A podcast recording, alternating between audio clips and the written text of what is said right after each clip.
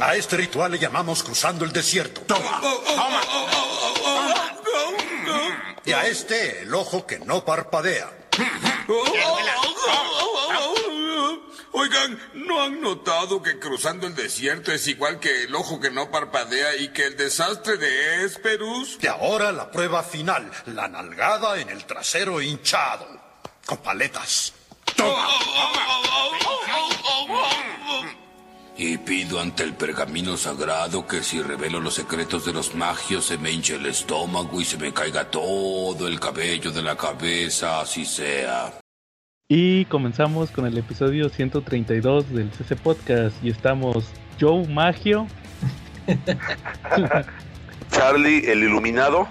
Y la calaca de Atlantis. Y pues como cada semana vamos a empezar mandando saludos al único y original mejor grupo para hablar de cómics en todo Facebook. Comentemos cómics cabrones. Eh, empezando por el Papu Quetza, saludos. que ya ascendió, ¿verdad? El Papu Quetza. Tam- También a, a Carlitos. fueron varios. Ándale.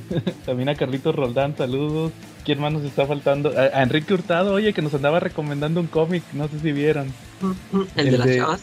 De, el de este, este de Sunstone, ¿va? El de las chavas lesbianas sadomasoquistas de que publica Image, es de Image, el de Stefan Sejic. Oye, sí. Oye, sí, es que tú una vez comentaste aquí el de Harleen o... Sí, Harleen, ese Sí, ¿no? sí lo leí. Y Aquaman Sí. también lo leí. Sí, y, y luego no sé no sé por qué de puras ondas me este, puse yo a, a buscar cómics de ese cuate y órale. me, Sí. me encontré con ese que, el de las chavas ese que, que dice que compró. Sí. Y órale, está, está muy interesante. Y ta- también le eché un ojo al de Harleen, está, El bueno. Pero pues el Harleen, el Harleen, pues ya ves que les platiqué que, que era como una, un, se vuelven a contar la historia de Harley Quinn, o sea, más expandida. Eh, Y ese de, de Sunstone, el, el de las chavas estas, por eso le preguntaba a Enrique que, que si tenía historia, ¿va? que si estaba chido, porque yo alguna vez lo ojeé, creo que lo sacan en tomos, o, o en, bueno, o no más bien no sé si Panini lo saca en tomos, y, y, y son otros los que lo, lo publican, porque se, se me hizo raro que lo sacaran así en hardcover, va, y, y la historia no sé si tiene mucha historia, porque te digo, lo, he, lo he ojeado y nada más son así nomás están en la cama. Sí, o haciendo su sadomasoquismo, ¿va? Pues no sé si que, cuál es la trama o qué onda, ¿va? O sea, si, si tienen que a- alguna bronca o no sé, ese no, la realidad no, no sé ni de qué va, por eso le preguntaba. Oye, también saludos a Edsel, también saludos, y que nos andaba recomendando también cómics, ¿va? Esta semana. Ah, sí, sí. Y este, ¿quién más nos falta? A, a Chinaski y a Don Armando, que a ver si me acuerdo de, de ellos más tarde, que voy a comentar un tema, ¿va? Ah, Este también, ¿quién nos falta? Ca- ca- Este Antonio Pérez, Charlie, tu hijo, perdido. Este, ¿quién más? A, a- a- y a todos los demás, ¿va? ahí sí se me ol- olvida alguno. Este, ¿quién más nos falta? Alberto Morales también, recuerdo, sí, ya se me andaba olvidando. Y Así. pues, y a Al todos Die- los demás. Diego, ¿Quién? Diego, el de... Ah, Diego, saludos también. Nuestro fan número uno, ¿va? eh, Charlie, saludos esta semana. Sí, como no, yo le voy a mandar saludos a mi amigo David, el rey de los magios. Este, David, escúchanos, síguenos escuchando. Acuérdate que aquí está tu amigo Charlie. No te, no te peleaste con la la mayor del CC Podcast, falta uno. Oye, oye, sí, sa- sa- saludos a David. Yo, yo la neta dudo que nos siga escuchando. Él, él era el único que nos comentaba en cada episodio y ya no. Tiene como 50 episodios. Y es que- no, 50 es poquito, como 80 episodios que Ah, no sí, sí. Pero espero que nos siga escuchando, David, aunque, aunque te hayas alejado de nosotros. Y aunque ya no nos quieras. Eh, También para mi amigo Lair Rico, ya saben, nuestra escucha desde el episodio número cero. Para el Bebote, Fernando González Aguirre. Para Elías, que está haciendo ahí en el Applebee's de Veranda los mejores cócteles que se puedan imaginar. Y está preparando nuevas recetas para, para empezar a sorprenderlos de nuevo. Eh, para los Silver Riders, para los Tortugos, para mi amigo Ángel Vélez. Y también para Edson, para Pablo, para Alfredo, para Oscar, para Rebeca, que están ahí en un mesón. ¿Vale? Sí. Y también saludos para el mejor grupo para comprar cómics en español.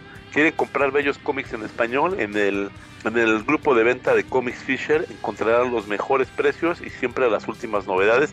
Aunque estos dos mequetrefes digan que eso no es cierto, pero ahí siempre las tiene Entonces, pues los invito a que, a que cada viernes estén ahí muy metidos en el grupo, viendo los memes del buen Aldo, que es un tipazo, y pues comprando al al papu los mejores cómics al mejor precio. Oye, Nomás Charlie, que ¿no le viste faltan que- muchos, Charlie. Sí. Ya, no, no sacó el Neonomicon que tanto le pedí. So- cosa sí, tiene como ¿cuál es el cuatro años. hijo. ¿Eh? El Neonomicon tiene como cuatro años que salió, carnal. ¿Y Falta qué que te crees? Pues, a ver, a ver, y, y lo- y sacó ahorita puros de Scott Pilgrim, ¿sí los viste yo? Oye, Pues sí, sí, ¿Y esos cuánto tiene, Charlie? Pues sí, pero pues es que tú quieres cosas que, que solamente en una máquina del tiempo se consiguen, carnal. Eso ya no. ¿Cuán- ¿Cuántos, sal- ¿Hace cuánto salieron los de Scott Pilgrim? Los de Invincible. ¿Hace cuánto, Ah, también. Dime. A ver, es lo mismo. Eso sí los tiene el cosas chidas que se ve. ¿Quieres el Neonomicon? Fíjate que yo lo tengo y ni lo he abierto. Aquí lo estoy viendo enfrente de mí en mi librero. Oye, pero nomás para de- Oye, defendiendo al Papu, este, Pan- ni los de Panini tienen copias, Calaca. ya avisaron hace poquito que lo van a re... Oye, ¿Eh? Calaja, te vendo, te vendo mi copia. Está nuevecita, todavía tiene su, su plastiquito, va forrada. Ni la abrí, te lo juro. Está en mi pila de cómics.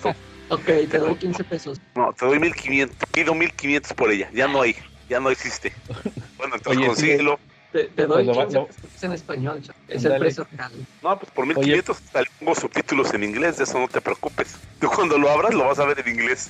Y, y ahí sí se aparece el Cthulhu en el- tu copia. Oye, ¿Sí? Charlie, pero no, fíjate que, que sí ya avisaron que lo van a reeditar.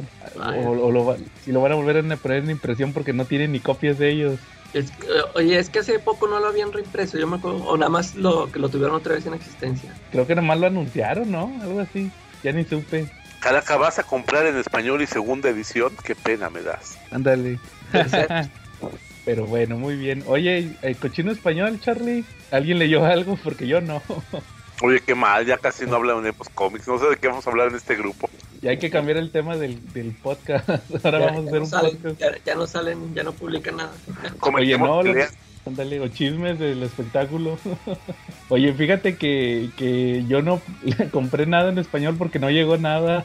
Quién sabe, como que estuvo fallando la distribución en el Sanborns y en el Walmart al que voy y no llegó la de Smash. Y la neta no le quise buscar, yo creo que hasta la próxima semana. Pero pues ahí, pues, ¿qué tanto es una semana, verdad? Oye, pero fíjate que sí leí un cómic en español. El- busqué, busqué mi tomo de Hellblazer, el de, de mis TPBs de Hellblazer, el Calaca, el del diario de. Danny Drake. Ah, Ya lo leí, ya lo releí, sí, sí, ya me empecé a acordar de cuando lo había leído, pero creo que nomás lo ojeé esa vez. Eh, Por la portada, la portada sí me acordaba. Dije, este sí lo Sí. tuve y no me acordaba muy bien. Pero fíjate que ahorita que lo volví a leer, me di cuenta que el dibujo es de David Lloyd, sí, el, el dibujante de Before Vendetta. Yo creo que ahí está el, el- el extra de esa historia de- del diario de Danny Drake. Sí se me hizo muy buena. sí, te digo que me gusta mucho el final. Este, Ujú. la, la, el ul- la última viñeta cuando se le aparece el, el demonio este. Ajá. Que ajá. vuelve a salir más adelante, ¿no? Ese demonio. El, como Trictele o no sé qué. Sí, ese. Sale ahí con el of the Panic. Ándale. Y de hecho, fíjate que me llamó la atención también que le dice al final a Chaz, o, o más bien llega a tomar, a tomar con Chaz, como habías dicho.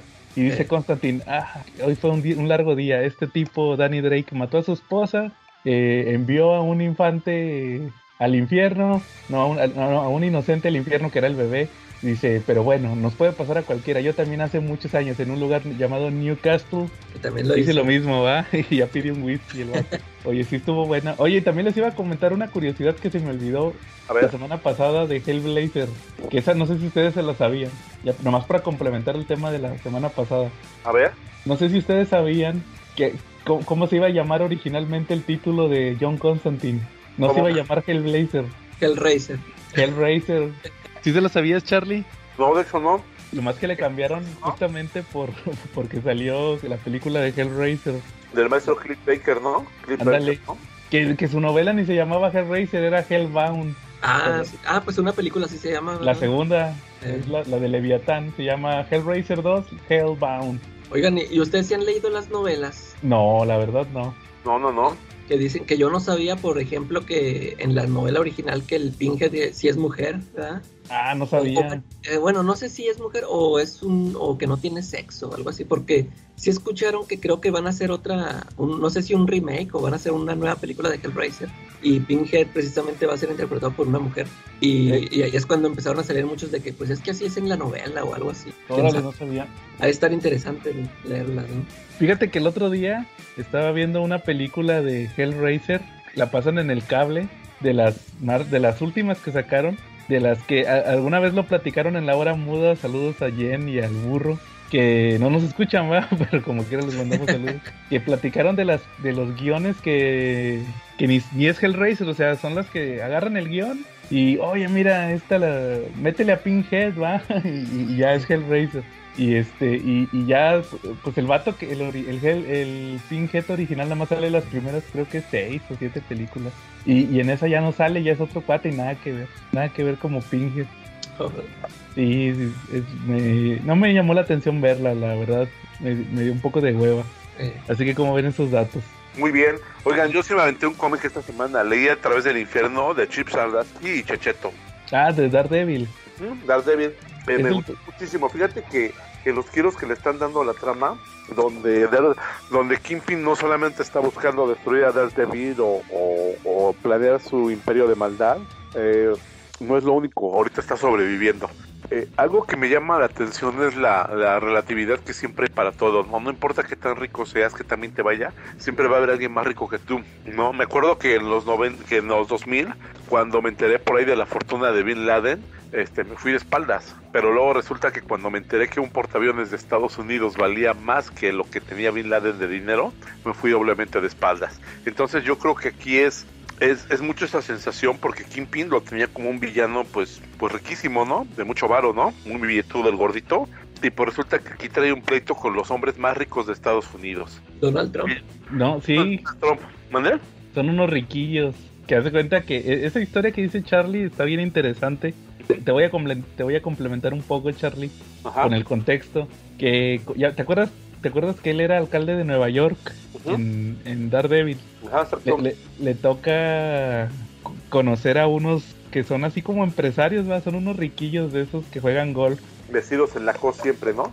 Sí, ándale, y lo, lo invitan a, a una cena, nomás a burlarse de él, va, la clásica de, de los ricos que se burlan del cuate que viene del, de la clase trabajadora, va, de que pues eras el alcalde, va, pero nosotros somos ricos y, y, y sí, como que le están metiendo el pie, Como cuando Marsh estaba en el club de ricos, así más Ah. atrás.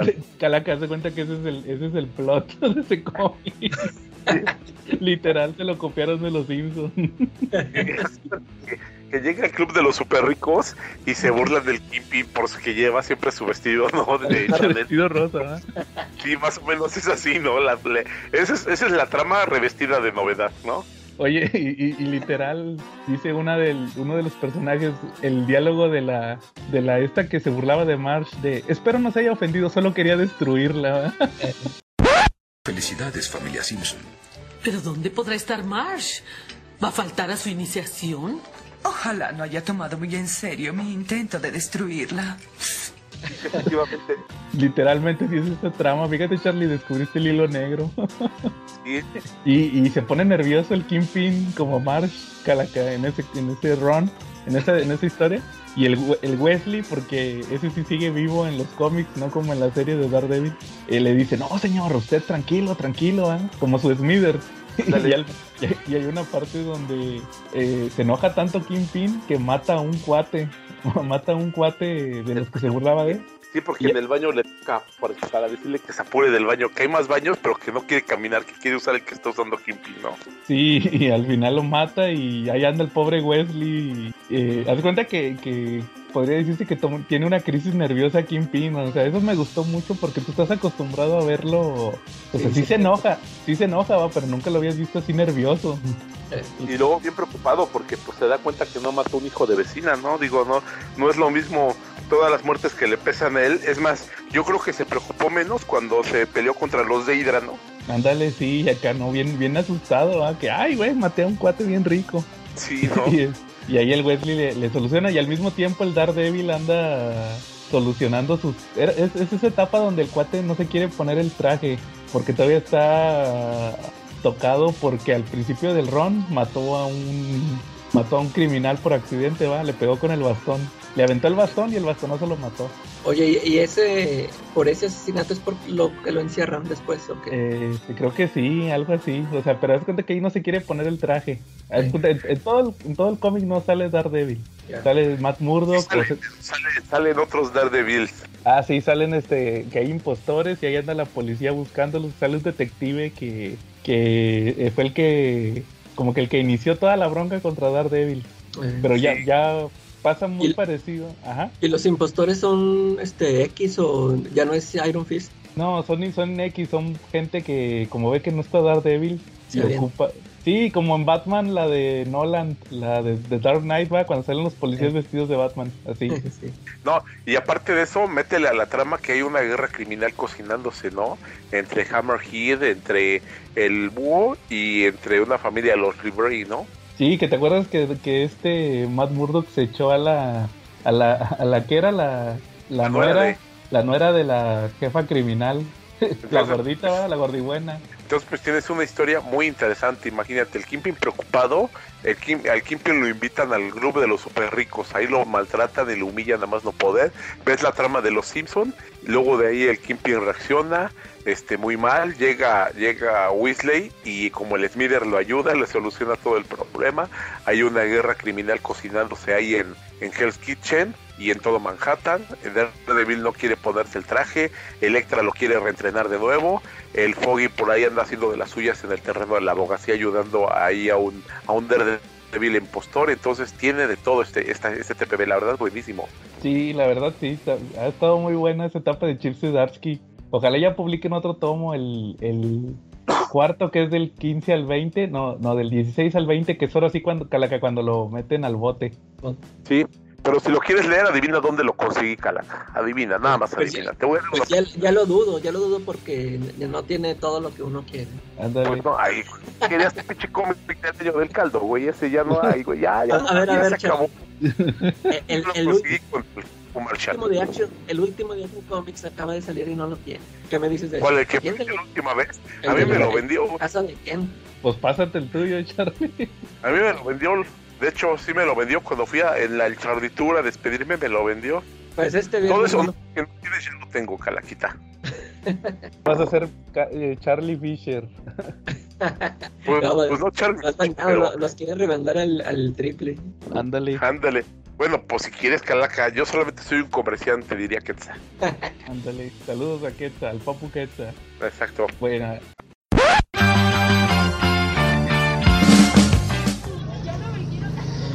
¿Qué tranza, cabrón? Escuchas del CC Porn Podcast. Ya llegó el asesino del rating, así que puedan dejar de prestar atención durante los siguientes 15 minutos en los cuales voy a presentar las novedades de manga de la cuarta semana por parte de Panini, en las cuales les tengo de 119 pesos el número 25 de Fire Force, el número 24 de Noragami, en 129 Vampire Knight número 7, Boruto número 12, We Never Learn 16, en 139 pesos el número 4 de Tokyo Revengers, el 10 de To Love Darkness, los dos estrenos de esta ocasión que son Nana y Blue Period, además del número 43 de la serie corrida de JoJo's Bizarre Adventure, que es el número 4 de esta sexta parte. Stone Ocean en 169 pesos que ya saben pueden adquirir cualquiera de ellos aquí en Avenida Tamaulipas, esquina con Alfonso Reyes, muy cerca de Metro Patriotismo en Ciudad de México. Si les queda lejos, se los envío hasta la comodidad de las puertas de su casa, tan solo manden un mensaje con su pedido al Twitter, Instagram o Facebook de Checa tu manga y también si checan su manga en YouTube podrán ver los dibujitos y las ediciones de estos ricos monos chinos. La neta no me acuerdo si me ha tocado mencionar a Vampire Knight en lo que llevamos de cápsulas del podcast, porque esta serie va al corriente con Japón, es decir, los capítulos tardan mucho, los tomos tardan aún más en salir y a eso le tienen que sumar lo que dura la traducción. Pero quizá no le interese a todo mundo, porque para entender esta que es Vampire Knight Memories tienen que haber sido muy fans y leído completamente Vampire Knight, que por supuesto pueden conseguir por completo en Panini en un box set. Es una historia de romance muy intenso, a lo crepúsculo, porque sí es una chica que se enamora de dos vampiros, acaba teniendo hijos de uno de ellos y esta serie Memories es la continuación en donde vemos la vida de los hijos vampiros mientras tenemos flashbacks continuos con las historias que sucedieron dentro de la primera parte y rellenos de historia. Así que la neta sí, para entenderle sí tienen que ser muy fans de aquella. En Los Yoyos, pues Jolene sigue dentro de la cárcel intentando entregar un disco a la Fundación Speedwagon. Este disco contiene el stand de su padre Yotaro, quien la había ignorado toda su vida hasta que cayó en la cárcel y de repente se aparece como todo un héroe salvador para sacarla. Sin embargo, pues bueno, ya ven, acabó en estado vegetativo y sin su memoria y sin su stand.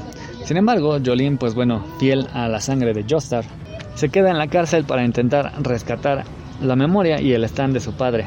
Mientras que Hermes Costello, una de sus más cercanas aliadas, va a revelar su oscuro pasado. Y es que ella está en la cárcel no tanto por criminal, sino por venganza. La hermana de Hermes Costello fue asesinada por un criminal que por supuesto está en esta cárcel, así que todo es un plan que Hermes urdió para acercarse a este maldito que asesinó a su hermana y así poder cobrarse con su vida directamente en sus manos. Por supuesto que lo ha tenido súper vigilado.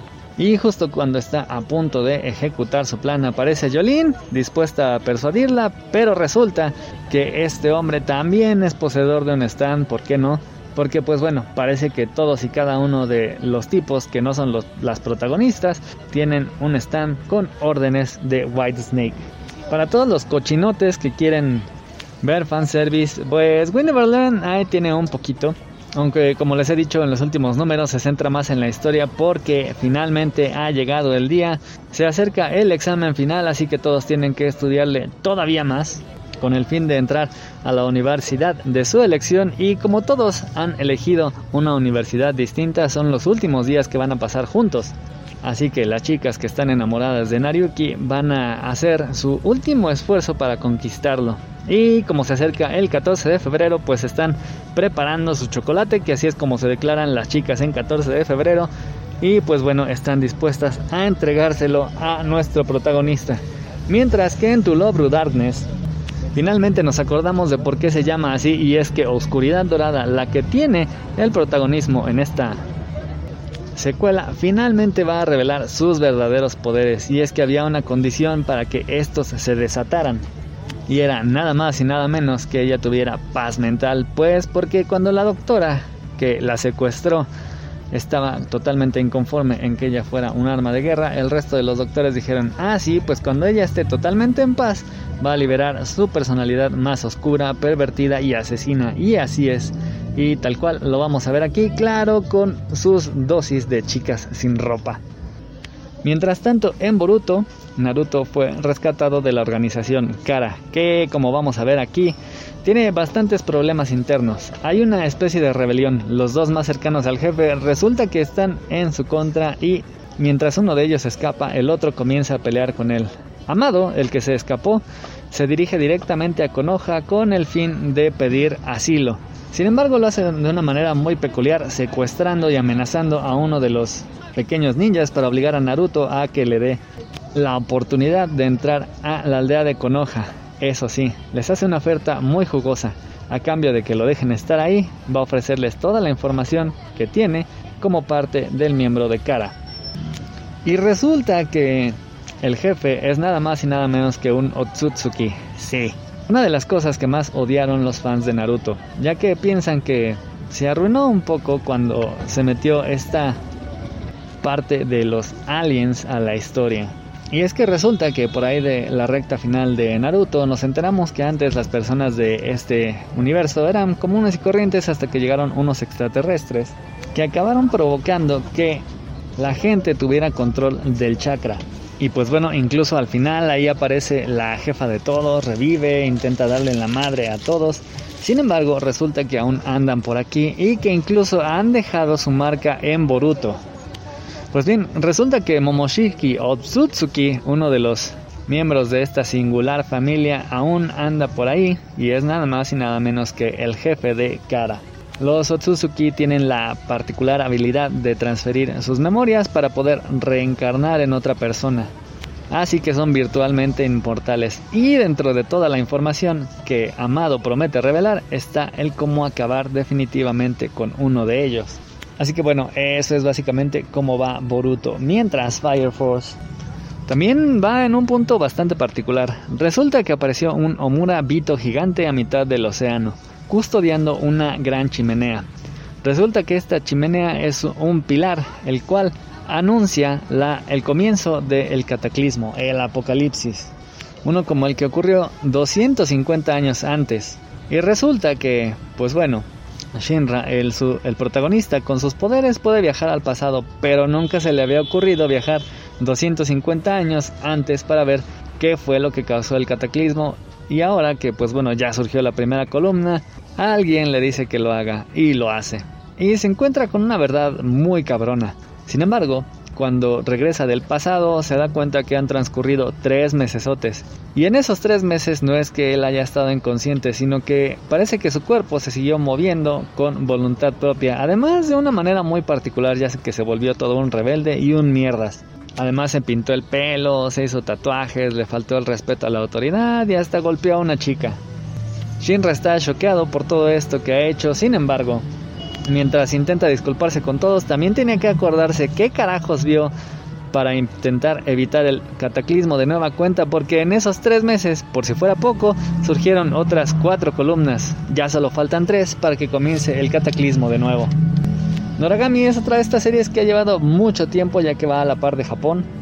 Y aquí hemos acompañado a Yato, un aspirante a Dios que pues bueno, ha recorrido su largo camino, primero haciéndose de un arma llamada Jinky que además se compone del alma de un niño que resulta ser muy fuerte por lo cual se convierte en un recipiente sagrado el cual le es robado por su padre, un maldito que se dedica a hacerle frente a los dioses.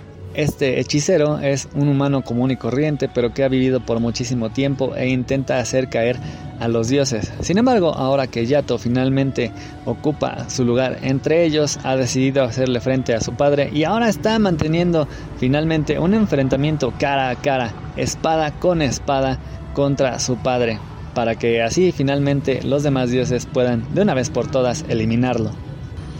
Toki revanchas, pues bueno, ya lo habrán visto en el video de Joe, o no, pero aquí Takemichi, quien puede viajar al pasado, estaba intentando salvar la vida de su novia, para lo cual también tiene que intentar evitar que maten a Draken, el, digamos, la mano derecha del jefe de Tokyo Manji, quienes están enfrentando a otra banda rival.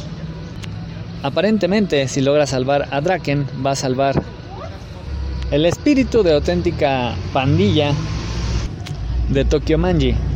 Sin embargo, está bien güey no pudo evitar que se pelearan y además ya apuñalaron a Draken. Así que lo único que puede hacer es intentar salvarlo, así que lo carga, lo arrastra en medio de la pelea, le pide ayuda a su novia y a la de Draken para que llamen una ambulancia, pero por supuesto, aquellos que estaban intentando asesinarlo no lo van a dejar escapar con solo una cuchillada. Y ahí pues Takemichi intenta hacerles frente, pero sigue siendo un debilucho. No es sino hasta que llega su propia pandilla a intentar defenderlo que pues bueno, los demás se distraen golpeando a los de la pandilla de Takemichi, pero les da tiempo suficiente para que Draken sea rescatado y llevado al hospital y que intenten coserlo y aliviar la pérdida de sangre. Mientras tanto, pues bueno, Takemichi viaja al futuro a ver si todo lo que ha hecho ha logrado tener un efecto positivo.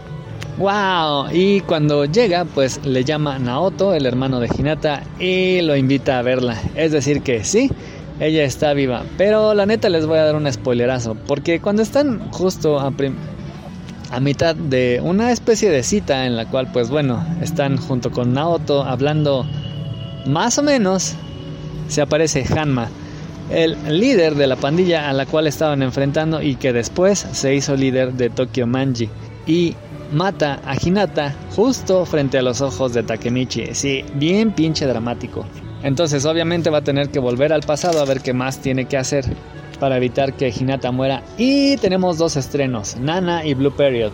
Si van a Chica tu manga allá en YouTube, pues bueno, ya les hice un video individual para que vean bien a detalle. Pero Nana se trata de una obra pues de culto en la cual vemos la vida de dos chicas que se llaman exactamente igual Nana y acaban encontrándose en Tokio viviendo en el mismo lugar. Las dos tienen personalidades sumamente diferentes, por lo cual al principio chocan pero acaban siendo muy buenas amigas. Este primer número es como un gran prólogo en el cual conocemos a Nana y Nana antes de juntarse. Una es una chica sumamente enamoradiza que después de que le rompan el corazón se, va a Tokio intentando entrar a una academia de artes pero no lo logra. Mientras que la otra nana es una cantante de un grupo de rock que es pareja del guitarrista quien tiene una oferta de trabajo muy tentadora. La acepta sin tomar en consideración a Nana y una vez que le cuenta le dice, pues bueno, puedes irte o, quedar, o quedarte y ella decide quedarse. Así que ambas van a llegar tiempo después a Tokio, después de pasar este proceso de curar sus corazoncitos rotos. Pero todo queda para el volumen número 2. La neta es que es una historia muy chida. Tiene unas buenas dosis de humor maduro. Yo sí se las recomiendo. Y el otro, Blue Period, es una historia muy motivacional. Aquí nos trae la historia de Yatora, un chavo que está estudiando el último año de preparatoria y que como es guapo y más o menos de buen cuerpo y tiene buenas calificaciones, pues se siente la gran cosa, ¿no? Así que ahí anda tomando y fumando con sus amiguitos, pensando que va a entrar a una carrera así de economía o de diseño para pues no ser un pinche oficinista mediocre y ganar bien. Pero su vida se va a ver trastocada cuando la maestra de arte les encargue un dibujito y en un arrebato de locura, él hace un cuadro que le recuerda a una escena muy particular en la cual estaba con sus amigos y se sentía muy feliz. El cuadro le queda tan bonito que lo felicitan sus compañeros y la maestra del club de artes. Y es ahí que Yatora decide acercarse al club para ver qué diablos hay. Y aunque él pensaba dedicarse a algo que le dejara mucho dinero, de repente se da cuenta que el arte es su pasión. Así que básicamente tiene un año para aprender todas las técnicas que no conoce y poder aplicar a una de las prestigiosísimas escuelas de arte que están en Japón, a las cuales además es muy difícil entrar porque son pocas y hay muchos aspirantes. Así que solamente escogen a lo mejor de lo mejor. Yatora es apenas un principiante, pero siempre ha sido muy dedicado. Así que con todo el ardor de el fuego de la juventud se va a dedicar a aprender técnica tras técnica para aspirar a entrar a una buena academia de artes y así pues bueno morirse de hambre cuando sea un artista, un licenciado en arte, un licenciado artista. ¿Quién sabe a qué diablo se dedica esa gente? Pero bueno, eso no importa, yo como soy totalmente un ignorante de arte, escucho a Bad Bunny y me gustan los cuadros que pinta Pepillo Origel. Y como a ustedes eso les vale aún más madres, pues bueno, demos por terminada esta sección, demos gracias al Señor y podemos regresar a la programación habitual. ¿Algún otro tema que traigan? Calaca. que No, déjame dar una introducción. Déjame dar una introducción. Bueno, pues resulta que como el Calaca no encontró su cómic que quería leer, pues se puso a ver una película o una serie. Y aquí nos va su. no, leí un cómic pirata porque no, no encontré en origen. Ah, bueno.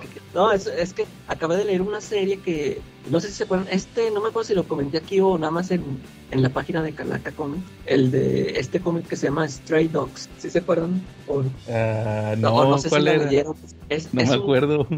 es un cómic este, que yo cuando supe de él, haz de cuenta que lo, así lo promocionaban, que era este, una mezcla de asesinos seriales con Disney.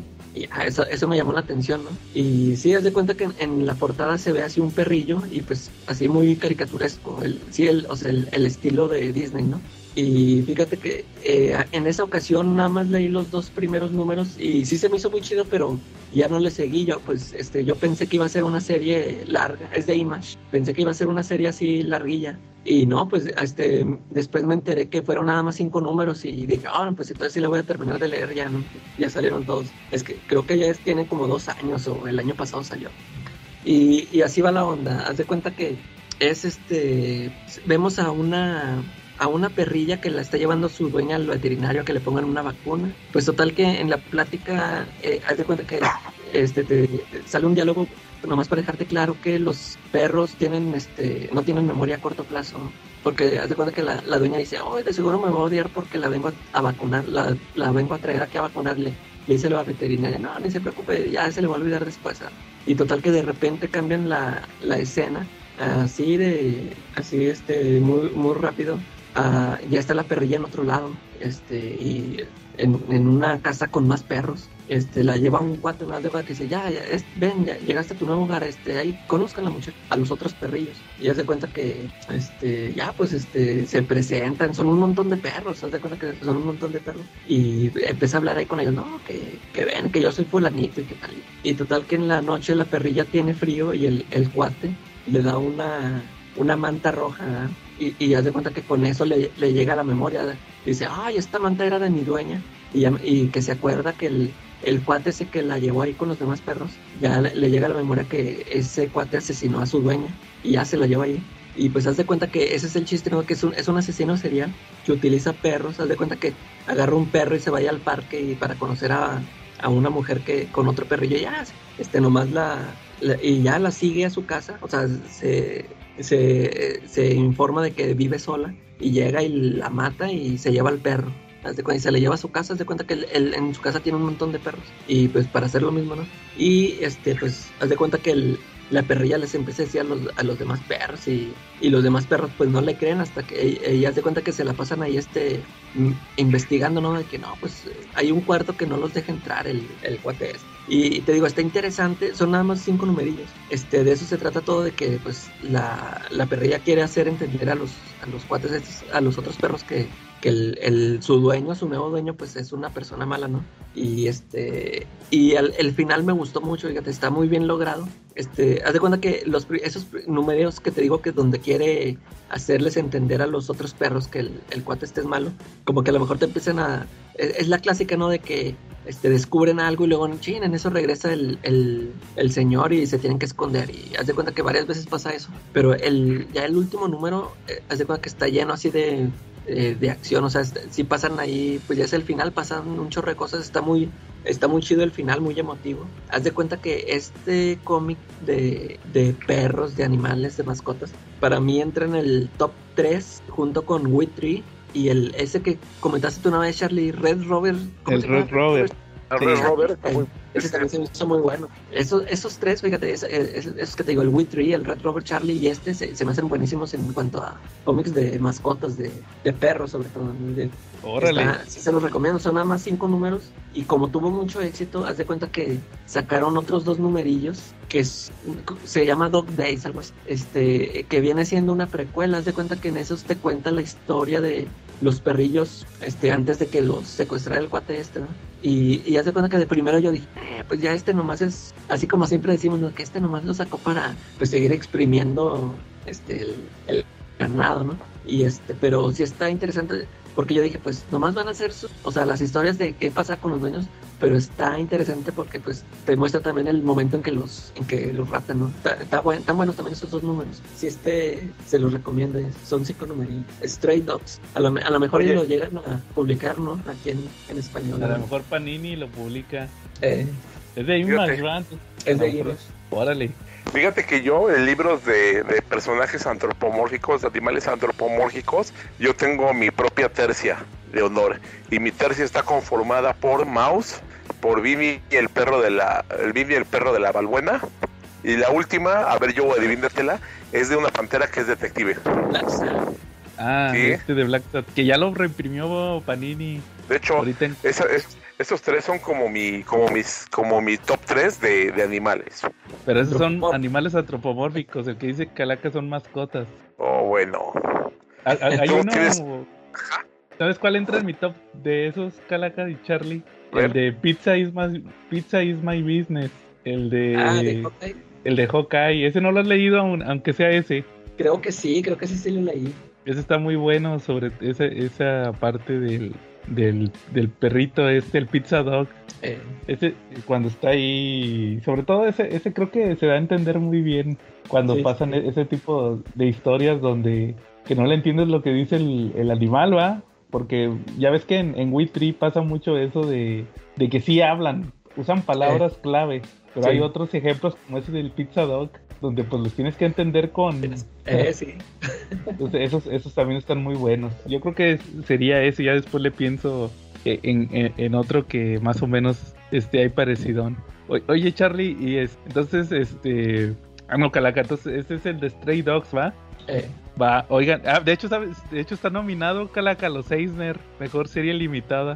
ah, sí, entonces pues fue del, fue del año pasado, pues. ¿verdad? Sí, es Stray Dogs de. Tony, Tony Flex y Trish Fo- Fostner. Fos- no es Foster, es Fostner. Ándale. Oye, y hablando de los. Yo traigo un tema, hablando de los Eisner. Ya ves que salió A la ver. lista de los nominados. Hu- Hubo dos historias que me llamaron mucho la atención. Fíjate que pri- primero les voy a hablar de la.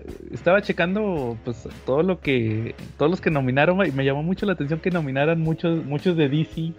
Oye, O sea, sí, no- eso te iba a comentar que ahora, eh, por lo regular, este, nominan a como mucho cómic independiente, ¿no? O sea, puro, o sea, siempre cuando uno ve la lista de que, "Mm, no, pues ni lo conozco ni lo conozco. Y ahora sí había varios, este, conocidos, ¿no? O sea, a lo mejor muchos sí los leíste o, o pues por lo menos los conoces, existen esos títulos. Fíjate que me sorprendió que nominaran el Superma Supergirl Woman of Tomorrow, el de Tom King. Ese está nominado porque mejor serie. Me- me- mejor serie limitada. Pero la neta no se me hizo tan bueno como para que lo nominaran. Oye, oye, sí, me- también me sorprende eh, que nominaran ese y no nominaron. Yo sí, yo sí estaba seguro que iban a nominar el, el one shot de Batman Catwoman. O es que ese Ah, es este año. No, es que este es de este año. Ah, ok. Ah, entonces, pues para el próximo, seguro. También el que el que me sorprendió mucho fue el de no, yo creo que sí lo van a lo van a nominar el próximo año por lo de John Paul León. Eh, Pero fíjate que hubo dos historias que me sorprendieron, sobre todo en historias cortas, que nominaran una de Green Arrow. Y yo dije, ah, chis. ¿cómo que, cómo que fue, la- de- fue también la del homenaje. es esa? Sí, la de- ah, sí vi que era de Jorge Fornés, ¿verdad? Sí, y dije que Green Arrow, eh, 80 aniversario. Dije, ah, chinga, ¿cuál es esa? Y luego Jorge Fornes. Y empecé a hacer memoria, ¿cuál es la de Jorge Fornes? Y luego ya vi Larry O'Neill, pero hazte cuenta que no reaccioné por el. Ah, sí. del- Ah, la escribió el, es el hijo. Es el hijo de Denny O'Neill. Y ya la busqué, busqué el, el cómic. Y ya la ya vi, es la de cuando se murió Dennis O'Neill. Que, que, que te acuerdas que está la viñeta final donde están todos los personajes que, Sí. que ya se murió, va, que están con él en, el, en la cama cuando falleció. Yo dije, ay, con razón la nominaron esa, va, la de, la de, la de este, la de Denny O'Neill. Y la otra que, que me llamó la atención, que lo comenté, fue la de Superman Red and Blue, la antología esta de Superman que yo, que yo la compré en el aniversario de Fantástico. Y dije, ¿cuál es este, el, el número 5? Yo estaba con que el número 5 era el de Tom King, y no, es el número 6. Y, Y, todavía no lo lees todo. ¿eh? la de, no, la de- no la he terminado de leer, creo que nomás leí el número uno y el de donde está la de Tom King. Eh, Pero hace cuenta que cuando leí que, que había ganado esta historia, pues de volada busqué el número 5, porque esos los tengo en la oficina, los tengo todavía en la caja. Dije, a ver, aquí tengo todavía el 5, a ver cuál es esa de, de Generations, que fue Daniel Warren Johnson, que es este cuate que se aventó la de Beta Ray Bill que nos recomendó Edsel. sí, Y, y también se aventó la de Wonder Woman, ¿cómo se llamaba? Dead Earth o algo así. sí. Planet Death o no sé qué, no, Dead Earth, que fue muy este, elogiada el año pasado. Y ya la leí y fíjate que me llamó la atención mucho la historia esa de, de Daniel Warren Johnson, se llama Generations. sí. Yo no lo he leído, fíjate. sí. ¿No la has leído? Sí, Fíjate que se trata... es- son historias cortas, yo creo que lo que le falló un poquito a esta antología de... Bueno, en algunos los veo bien, en otros los veo mal. Que son como cinco historias por tomo, no, no, no usualmente tres como pasan en las antologías, aquí sí son cinco. Entonces hay, hay unos que se avientan unas historias bien chidas y otros que dices, ah, pues esta nomás la pusieron de relleno, ¿ah?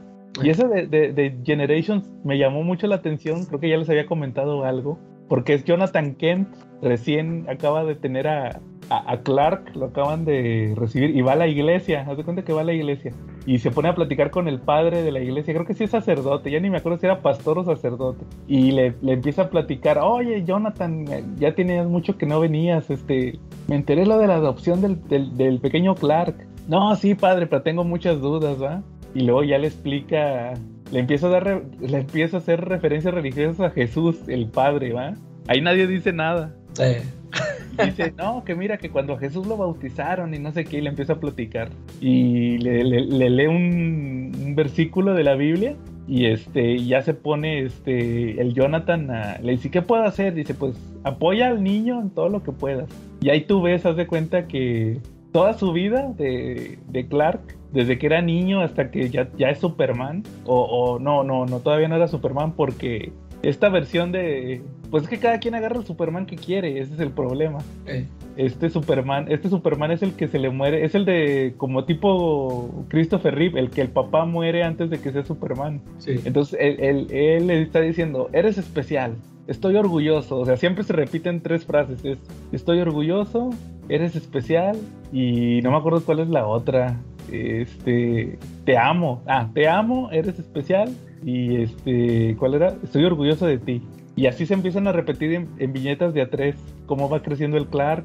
Y luego ya cuando se muere el papá, ahora es Superman el que cuando rescata a cualquier persona le dice, eres especial, estoy orgulloso, es- te amo. O sea, sí, o sea, como que te dan a entender que lo, lo que le, lo que hizo, de hecho el padre creo que sí le dice, y al final el Daniel Warren Johnson le dedica la historia a su papá. Entonces dije, ah, por eso la nominaron. Como que les pegó el sentimentalismo en ese aspecto, ¿ah? Está chida, sí me gustó mucho la historia, pero nomás que sí, la curiosidad de, ah, y aquí le metieron referencias religiosas a Superman y nadie dice nada, Oye, mejor le hubiera criado el abuelo Simpson a Superman. Le hubiera dicho las tres frases que le decía a Homero, ¿no? la de te- la de la y máquina llega un de- extraño. La de, la de eres tonto como, como piedra y feo como blasfemia, ¿no? Si un extraño te dice que te subas a su auto, te subes, ¿no? Te subes. sí, ¿No? pero no, sí le digo buenas, buenas eh, frases, este, el Jonathan Kent. Sí. Entonces, sí está muy buena esa historia. Y a mí sí me gusta mucho también la de Tom King, la de la mesera Calaca. Pero yo creo que les pegó un poquito más el sentimentalismo, por eso escogieron esta. Pero como quiera está chida. Y No, aparte es, la, que, es que dijeron, no, ya, eh, no, a Tom King ya no, ya va a ser mucho. no, no le podemos dar todos los premios, ¿ah? Eh. Y, pero como quiera nominaron la serie como mejor serie limitada. También esta de, o miniserie, no me acuerdo. De Superman. Y también nominaron en mejor serie nueva Human Target, Nice House of the Lake, la de Tinion, la que Ah, recomendaste. sí, sí, esa también está buena. Y Oye, de otras. ahorita hablando de Human Target, ¿sí viste que van a sacar un, un one shot? Ah, sí, sí, ese sí ya lo, lo voy a pedir porque Ya, sí. ya que, sí, me- o sea, mientras regresa la, la serie. De hecho, ya lo- al mes siguiente ya regresa Human. Target. Es en sep- esas son las solicitations de, de agosto y ya regresa en septiembre Human Target. Entonces, este, sí, sí vi que van, que van a sacar un como... Sí, el one shot con otros dibujantes. Ahí va a estar Mikel Janin, Mikel Sí. Janin. No me acuerdo bueno. quiénes, quiénes eran los otros.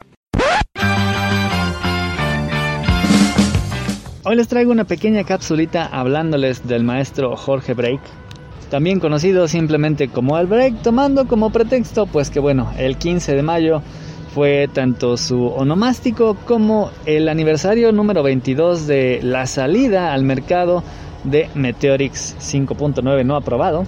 También para hablarles un poco de el mundo editorial, cómo cambió y cómo contribuyó Break a este. Creo que para todos aquellos que le ubiquen mayormente será por Meteorix, uno de los cómics independientes más longevos dentro de la historia de la historieta nacional, llegando prácticamente a los 100 números en un formato de historieta clásico de aquellos años como los de Tommy Jerry y El pájaro loco, en los cuales prácticamente logró sacar a la editorial para que publicaran su historia que era básicamente una especie de Dragon Ball Z, cuyo protagonista, Aldo, era un calenturiento estudiante de secundaria que estaba enamorado de la chica más popular y buenota del salón, mientras que la más nerda pero también súper buenota estaba enamorada de él en secreto y constantemente le reprochaba tanto su ineptitud en la escuela como el andar babeando por Eva. Eso hasta que un día le cayó un meteorito encima, eh, figurativamente del cual surgió una cápsula NAP que lo convirtió en un guerrero de poder.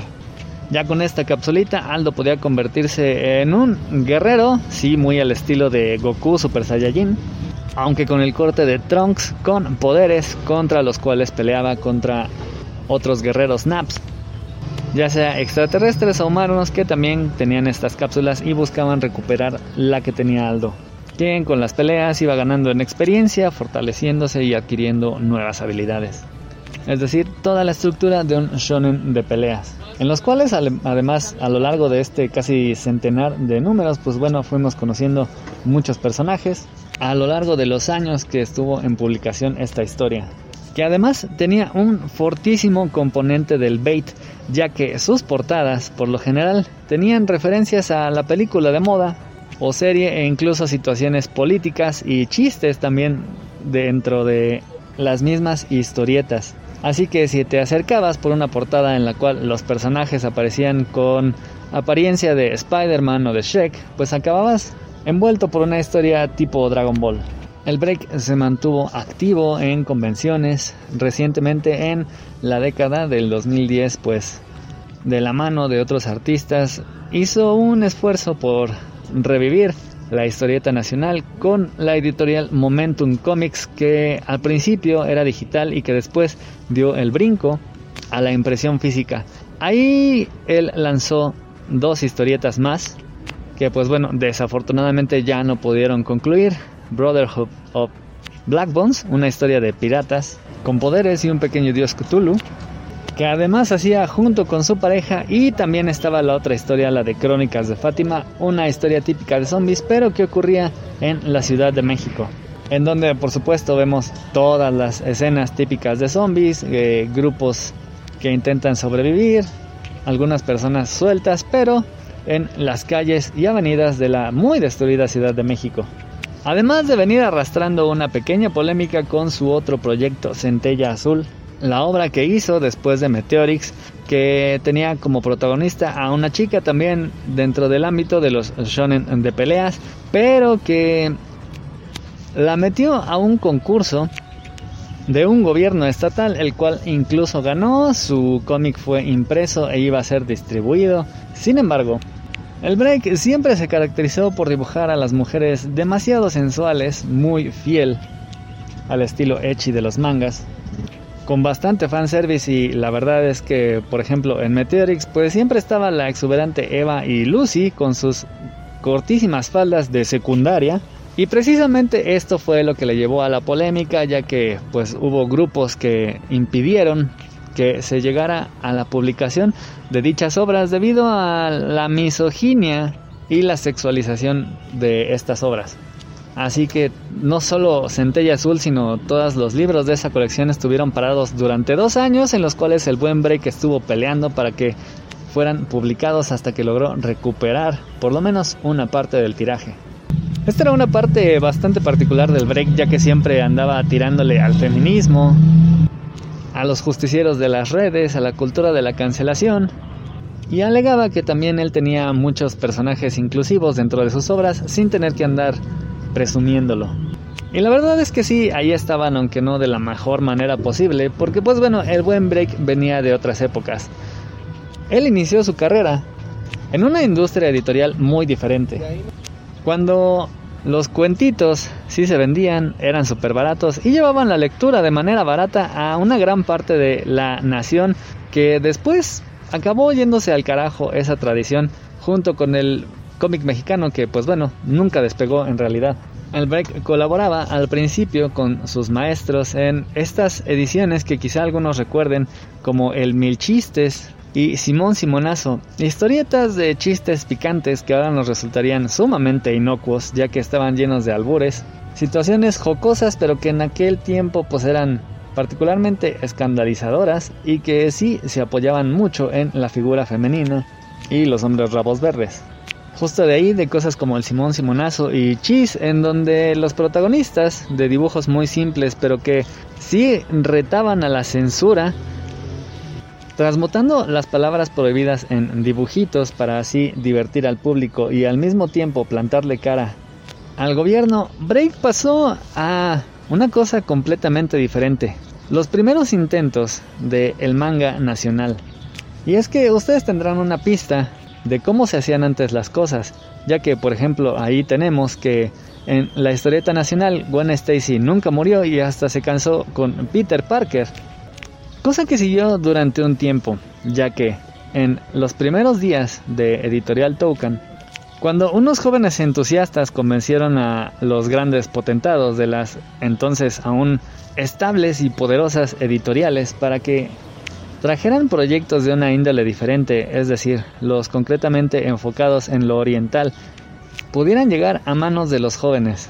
Aunque primero se hizo de una forma diferente, no como ahora que tenemos los tomos de los mangas, también en el mismo sentido de lectura de las publicaciones originales japonesas simplemente traducidas, sino que en aquellos entonces se compraba la licencia y se hacía un producto totalmente personalizado para el mercado nacional, con historietas como la de los Power Rangers o la que nos interesa más, los supercampeones.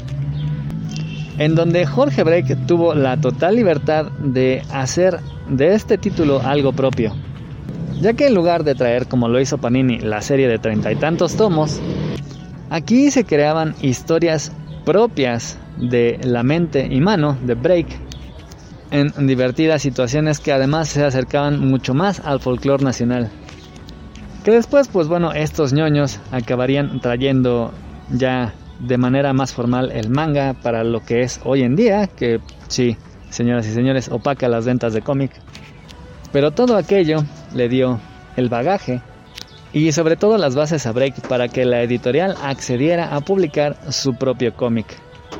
Meteorix 5.9 no aprobado, el cual puedes adquirir hoy todavía, aunque eso sí, en formato digital junto con el resto de sus obras de las cuales ya te hablé, Crónicas de Fátima, Brotherhood of the Black Bones y Centella Azul. Creo que de estos todavía hay algunos números en físico, tanto para disfrutar de la nostalgia y del estilo muy particular y mexicano de este denominado a sí manganaco, en referencia a los mangakas, por supuesto con el estilo nacional, como el guacarroc de botellita de Jerez, pero sobre todo la verdad es que ayudarías un montón a la familia del Break, quien desafortunadamente murió el pasado 28 de marzo del 2022 víctima del cáncer después de una dura batalla en su fase final, de como cual ya supondrán pues quedan bastantes gastos derivados de estas duras situaciones, pero también para acercarse a una de las pocas grandes figuras de la historieta nacional en los últimos tiempos que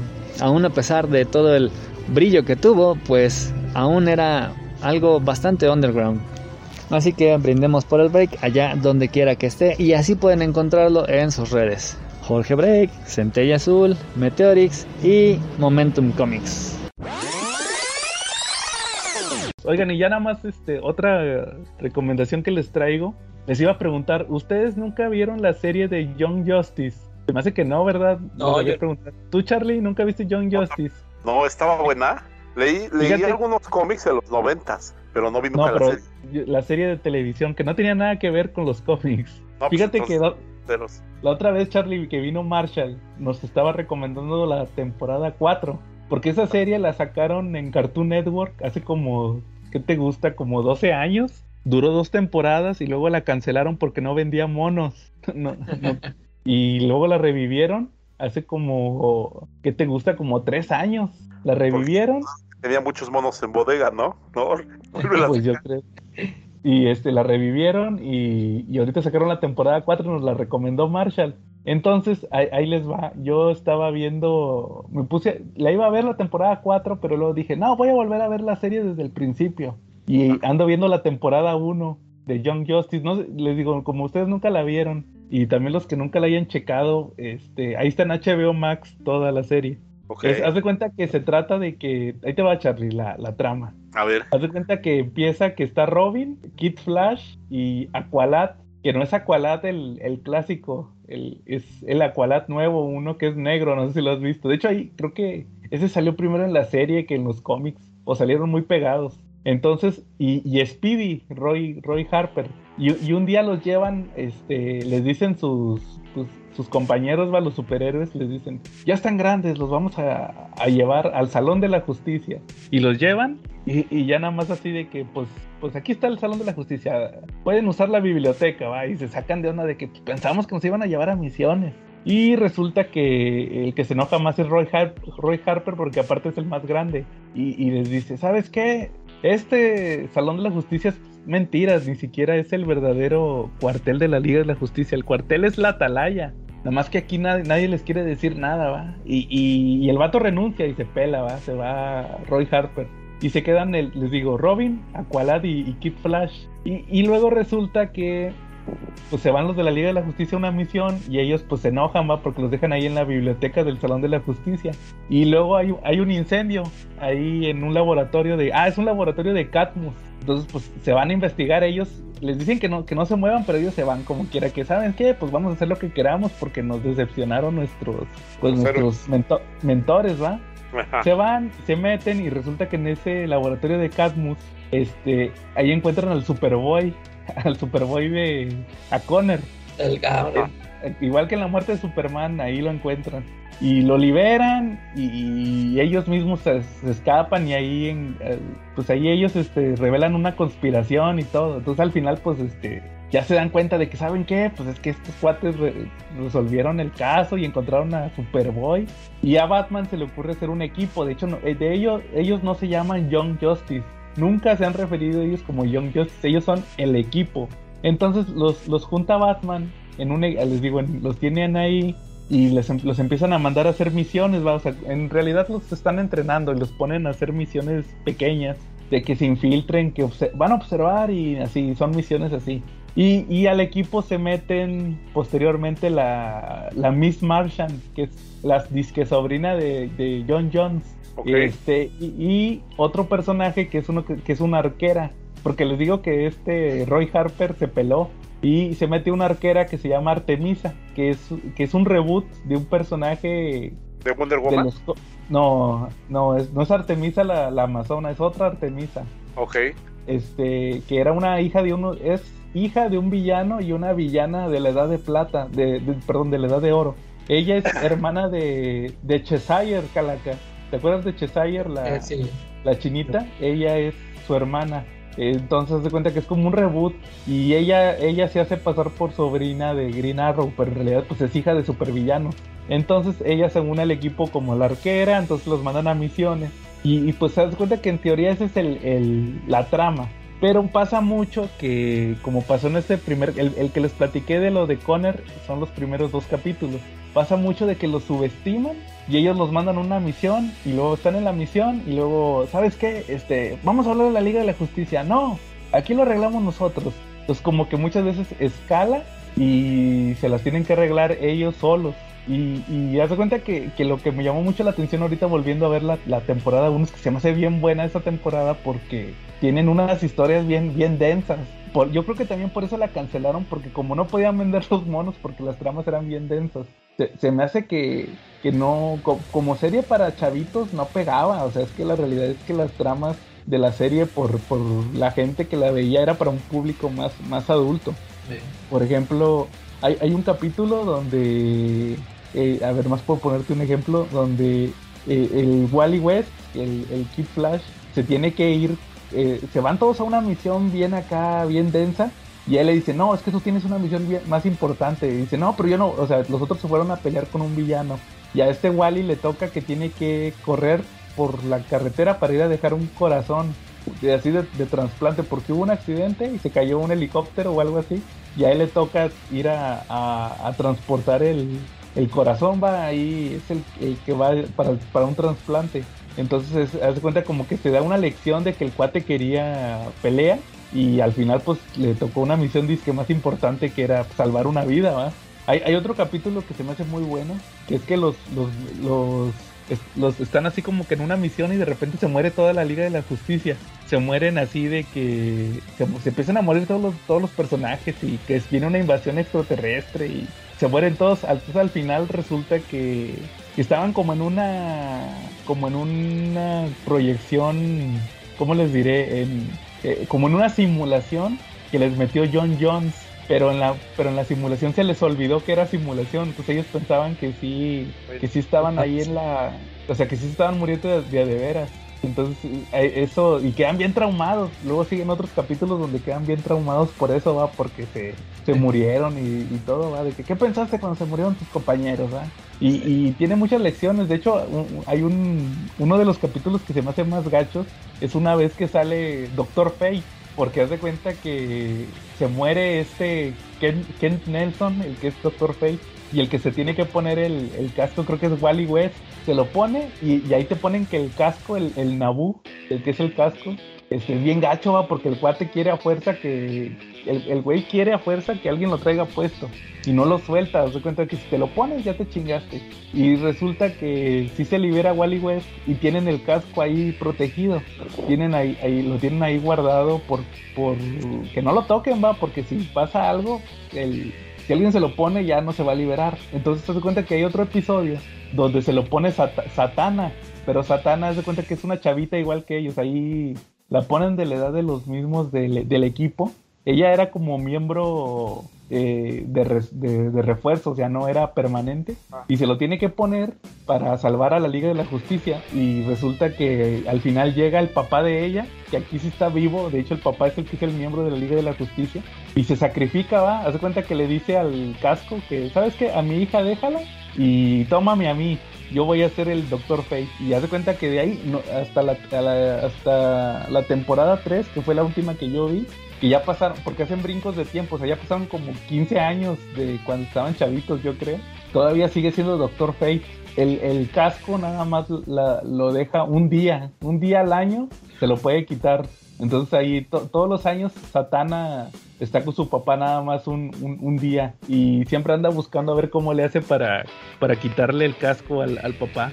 Pero eso ya son temporadas más, más adelante, pero la, la 1, les digo, se me hace muy chida porque son puros chavitos de menos de 15 años y luego ahí andan batallando. Y luego hay, hay una parte muy importante ya para concluir en esa temporada, que hay un punto donde todos tienen secretos.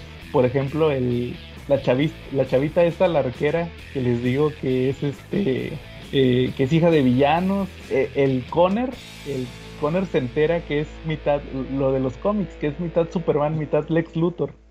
Y no les quiere decir a sus compañeros. Y así todos, todos tienen secretos. Y al final, este, la solución que se avientan muy chida es, es este, es- o sea, está muy chida la solución a, a eso de que todos tienen secretos y, y no, no, no quieren confiar. Entonces, le- la neta, te digo, para hacer, ser una serie de hace 10 años sí está muy chida. Y ahorita, te digo, las temporadas más nuevas, digo, no he visto la, la 4, la 3 sí la vi y no me gustó tanto. Pero yo creo que le voy a echar otro ojo a ver qué, qué, qué tal queda. Y sobre todo esta la nueva, la que nos recomendó Marshall, que creo que sí también está muy chida. Pero ¿Van- ¿Van cuatro temporadas? cuatro temporadas. Yo creo que ya van para 100 episodios. Pero sí, pero lo chido es que se, por ejemplo, de la temporada 1 a la 2, que te digo que la sacaron seguidas, eh, se echan un brinco de 5 años. Ya el, el Robin, ya no, en la segunda temporada ya no es Robin, es Nightwing. Y, y en la otra serie, cuando la revivieron, se aventaron otro brinco como de 10 años. Entonces es, Superman ya tiene a, a John, pero es el John bebé. Este, ahí. Y, y también te dieron a entender que también está Damian en un capítulo de esos. O sea, como que se aventaron el brinco para poder eh, actualizar muchas cosas de los cómics. Y Damian, y ahí andan varios, pero Damian bebé también. O sea, está John y está Damian bebé. Entonces, este, sí, sí, traigo muchas ganas de ver la temporada 4 y les iré platicando cómo, cómo sale ahí también por la recomendación de Marshall. Muy bien. Ya está. Ya está. Bueno, ¿algún otro tema que traigan o cómo ven si pasamos al tema principal? Charlie. Pues mira, eh, fíjate que, que a través de la historia ha habido muchos grupos de intereses aquí en el mundo, ¿no? Eh, que se habla de sociedades masónicas, se habla de pues de sectas y sociedades secretas, ¿no? Hay quien habla también de los de, que- de lo de los de, de- cómo se llama de sectas así como como de los franciscanos, eh, sectas al interior, ¿no? Incluso por ahí dicen que los jesuitas pueden ser de alguna suerte de secta, ¿no? Y pues resulta que aquí que aquí en el mundo real pues hubo una secta conocida como los Iluminados, ¿no? Sí. este pues esta secta pues sí sí existió realmente y fue pues un, una sociedad secreta no que, que involucraba lo, a las personas más si no más inteligentes más poderosas de su época no ¿ok? Ajá. Eh, la verdad sí tiene todo un trasfondo esta historia y sale a colación porque pues resulta que, que a veces el arte el arte copia a la realidad y pues resulta que, que hoy tenemos el tema de lo de los Illuminati, ¿no? Aquí dentro del universo de Marvel, ¿no? ¿Cómo ves? Entonces, pues vamos a hablar de un grupo de superhéroes que se unieron para ir moldeando el, el futuro del universo Marvel, ¿no? El futuro del universo Marvel, siempre tras bambalinas, ¿no? Todo esto gracias a la magia de la redconeada, porque si hay una si hay una manera si hay una manera muy sencilla de poder y, y de poder meter historias y historias en la mitología y la retroactiva pues siempre es con el Redcon entonces pues, Mm. creados por Brian Michael, ¿no? Bendis y Steve, es, no, este Alex no. Malif va. Y Alex Malif. Oh, Yo que me acuerde en, en New Avengers, en el, en el arco este del Sentry, ahí aparecen por primera vez, los dibujó este Steve McNiven. Ah, neta. Este, sí, este, haz de cuenta que se reúnen, están todos, pero ahí todavía no les, todavía no los llaman Illuminati. Haz de cuenta que como, como que ya lo estaba, el Bendis ya traía ahí la idea, y haz de cuenta que se, se ve la escena donde llega el Iron Man y ya están los, o sea, todos, o sea, todo el grupito, y nada más que no me acuerdo de qué están hablando, no, no me acuerdo si ya están hablando del Sentry, pero ahí aparecen por primera vez, y hasta el, hasta el especial este con Alex Malif ya es cuando ya los... Ah, cuando tiene los razón, es el. New, Ave- New Avengers número 7. Pero Eh. sí fue Bendis y Malif. Bueno, a lo mejor ellos los diseñaron y ya nada más este McNiven hizo la primera aparición. Eh, Fíjate que, como decía Charlie, pues salió el tema a colación porque, pues, ya lo que dijimos, va, spoilers. Salen los Illuminati en la película de Doctor Strange, pero, pero para llorar. Entonces, sí, son unos les- Illuminati, unas versiones muy... Los Illuminatis tienen un- dos características. Una, son supremamente poderosos cuando se reúnen. Y la segunda, siempre llevan un plan de contingencia mejor que cualquier plan de Batman. O sea, sus poderes pasan a segundo plano porque realmente son estrategas, son visionarios, ¿no? Y en la película de, de- del Doctor Strange, pues fueron todo menos estrategas y visionarios, ¿no? Sí, y aparte también, este, yo, yo pensaba en este tema porque dije, de- la gente tiene que saber que este, que este grupo sí es bien chingón en los cómics, o por lo menos es bien poderoso. Y yo creo que, que de, ahí, de ahí partieron todas esas chaquetas mentales de que, no, los Illuminati van a salir mil cameos, ¿va? eh, Porque tú piensas que ellos son este lo máximo. Sí. Y, y entonces por eso les sugerí la semana pasada que, oigan, ¿cómo ven si hacemos un episodio hablando de, de los Illuminati de sus primeras apariciones en los cómics? ¿Cómo ven? Bueno, Calaga, como decías, en- salieron primera vez en New Avengers 7, pero luego salió el, el one shot sí. de Es el antes de Civil War, ¿no? El Camino a Civil War, el New Avengers Illuminati, ¿verdad? que es de Brian Michael Bendis y Alex Malib, Sí. que es cuando se forma el equipo. ¿Sí, sí se acuerdan de, de ese cómic? ¿Sí lo habías leído tú, Calaca? Sí. El one shot. En el, sí, cuando yo me compré ese TPB, ese del, ese TPB del camino a Civil War, Ah, y ahí venía. Eh, ahí venía. Eh, Fíjate y pues que sí me pareció bien interesante todo ese, ese rollo. Fíjate que me llama la atención, Charlie, cómo empieza esta historia. Porque no sé si te acuerdas que los, el que los reúne es Iron Man. Efectivamente. Él, él les dice que pasó la guerra Chris Krull. Sí, Sí. Acababa de pasar, tú que la leíste, este, y le dices, ¿saben qué? La semana pasada ya mero se acababa el mundo porque llegó la guerra Chris Krull. Y pues este, yo estaba pensando, ¿cómo ven si hacemos un super equipo entre todos? O sea, iban a ser como que los Avengers totales o algo así, no, no dicen un nombre, va, pero así como que todos los personajes estén en un equipo. Y luego empiezan a decir, ¿saben qué? No, pero ¿cómo? Si, ¿Y cómo nos vamos a organizar? ¿Y quién nos va este, Amor. a Amor dirigir? es cuestionar, ¿no? Ah, Na- Namor es el que siempre está cuestionando todo ahí. Dice, ¿quién nos va a juntar? Pero es que es para bien y para mal, Calaca. Eh, ¿Y quién nos va a organizar? Dice, muy apenas se pueden organizar sus equipos si quieren organizar eh, uno masivo. Y luego el profesor X dice, oigan, si nos, a nosotros los mutantes nos odian, entonces si, si se juntan los Avengers con los X-Men, pues los van a odiar a ustedes también. Entonces ahí es cuando Iron Man, que reunió este equipo que se me había olvidado decirles que originalmente eran Doctor Strange, Profesor X, Reed Richards, Namor, Black Bolt y, y Black Panther. Reunidos en Wakanda. Exacto. Y, y dice, bueno, ¿cómo ven entonces si compartimos información? No nos vamos a juntar en un equipo, pero vamos a, jun- a- a- vamos a pasarnos información, ¿va? O sea, si pelean con un villano, nos, nos avisan. Pero luego dice Namor otra vez, ¿va? Namor, es la vieja argüendera. Pero no, de hecho la voz de la razón. A mí se me hace más la voz de la razón porque Ah, bueno, sí, pero... contra argumentos que eh, para demostrar que la idea de ellos pues es más bien intencionada que, que verídica, ¿no? Que posible. Bueno, pero es el cuchillito de palo. Ok. que dice, bueno, ¿a poco quieres que nos, comp- nos compartamos información entre los equipos? ¿Y qué necesidad de que de que la demás gente sepa mis secretos, va? Que yo les esté pasando mis secretos. De hecho, hasta me da mucha risa que dicen, amor, no se debe de enterar nadie, ni compañeros de equipo, ni esposas. Y volteé a ver al Reed Richards. Y ahí quedan, ahí quedan ellos que, que nada más van a ser ellos siete.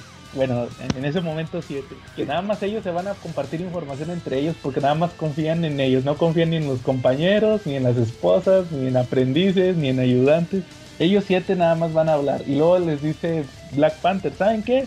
Lárguense de aquí porque ¿qué va a pasar? Lo, lo mismo de siempre va, ¿qué va a pasar el día que alguien les diga que no? Ustedes mismos se están autonombrando. De hecho, le dice a Iron Man, tú viniste aquí a, a, autonombrarse, a que se autonombraran defensores de la Tierra, a formar unos Avengers eh, o así un equipo masivo. Y ahorita resulta que ustedes se acaban de autonombrar los líderes de todos los superhéroes y ustedes mismos solos van a discutir, eh, pues ahora sí que van a discutir eventos que privados y ustedes van a decidir todo, ¿va? Entonces, sáquense. Y al final ellos acuerdan, ¿verdad? Que sí se van a hacer los Illuminati. Bueno, en ese momento el equipo este de, de líderes extraoficialmente conocidos como los Illuminati, ¿verdad? Sí, exacto. Y de ahí se pasan a, a, lo de Hulk, que sí me acuerdo que también salió en Hulk, ¿va? Eso de que, que lo mandan al espacio, los Illuminati a, a Hulk, en Planet Hulk. Ellos fueron los causantes de que Hulk se fuera a Planet Hulk, porque ellos deciden, ¿saben qué? Hubo una pelea de la, la, la, mole contra Hulk en Las Vegas y mataron un chorro de gente, entonces pues este ellos discuten, ¿saben qué? ¿Cómo le hacemos? Lo dicen, no, es que hay que, de hecho dicen amor, en vez de quererlo correr, eh, cúrenlo. Y el Reed Richards sí le dice, le dice a Reed Richards, ¿sabes qué? En vez de andar ahí con tu esposa, otra vez con la esposa, ponte a investigar cómo curar a, este a, Hulk y sí le dice, pues a poco crees que no le he hecho también a, a este a la mole, va, le dice. A la mole también lo estoy tratando de curar. Y es bien difícil. Y luego también dicen que el profesor X le leyó la mente y dicen, Banner en su mente cree que si se pudiera suicidar, ya se hubiera suicidado. No hay forma de curarlo, no hay forma de matarlo, hay que echarlo a otro, a otro lado. Y ahí es donde deciden aventarlo al, al Planet Hall, va a sacar. Y se agarran a madrazos Namor y, Namor y este y Iron Man, va. Y ahí dice Namor, Black Panther tenía razón, yo me voy de aquí. Y se sí. separa del equipo, en teoría se separa del equipo. Y ya pues pasa eso, va. A Hulk lo mandan a, al otro planeta. Y, y, este one shot termina justamente con, con otra vez se vuelven a reunir los Illuminati, quién sabe cuánto tiempo después. Pues no, pues ni fue tan, ni fue tanto, fue como dos años después, en tiempo real, que les dice, ¿saben qué? Y, llegan a Mori y hasta dicen, pues que tú ya no ibas a venir. Dice, no, pues me invitaron y vine. y ahí es donde les dice, ¿saben qué? Les traigo, que, aquí me, me trae otra referencia a los Simpsons, ahorita lo platicamos, que resulta que que dice este Iron Man, ¿saben qué? Me acaban de pasar esto por debajo del agua. Es un acta de registro superhumano que se va a probar este, en el gobierno y, y discuten ahí ellos. Que cómo, cómo que vamos a revelar las identidades. Y típico Reed Richards dice, pues nosotros somos públicos y otros no, pero es que hay personajes que, que, que tienen su identidad secreta, ¿va? ¿cómo nos van a afectar? Y al final resulta que dice Iron Man, que se me hace bien discutible, o sea, no sé qué opinen ustedes, ahorita me dan su opinión, que dicen, ¿saben qué? Es que Reed Richards y yo somos visionarios, nosotros vemos al futuro.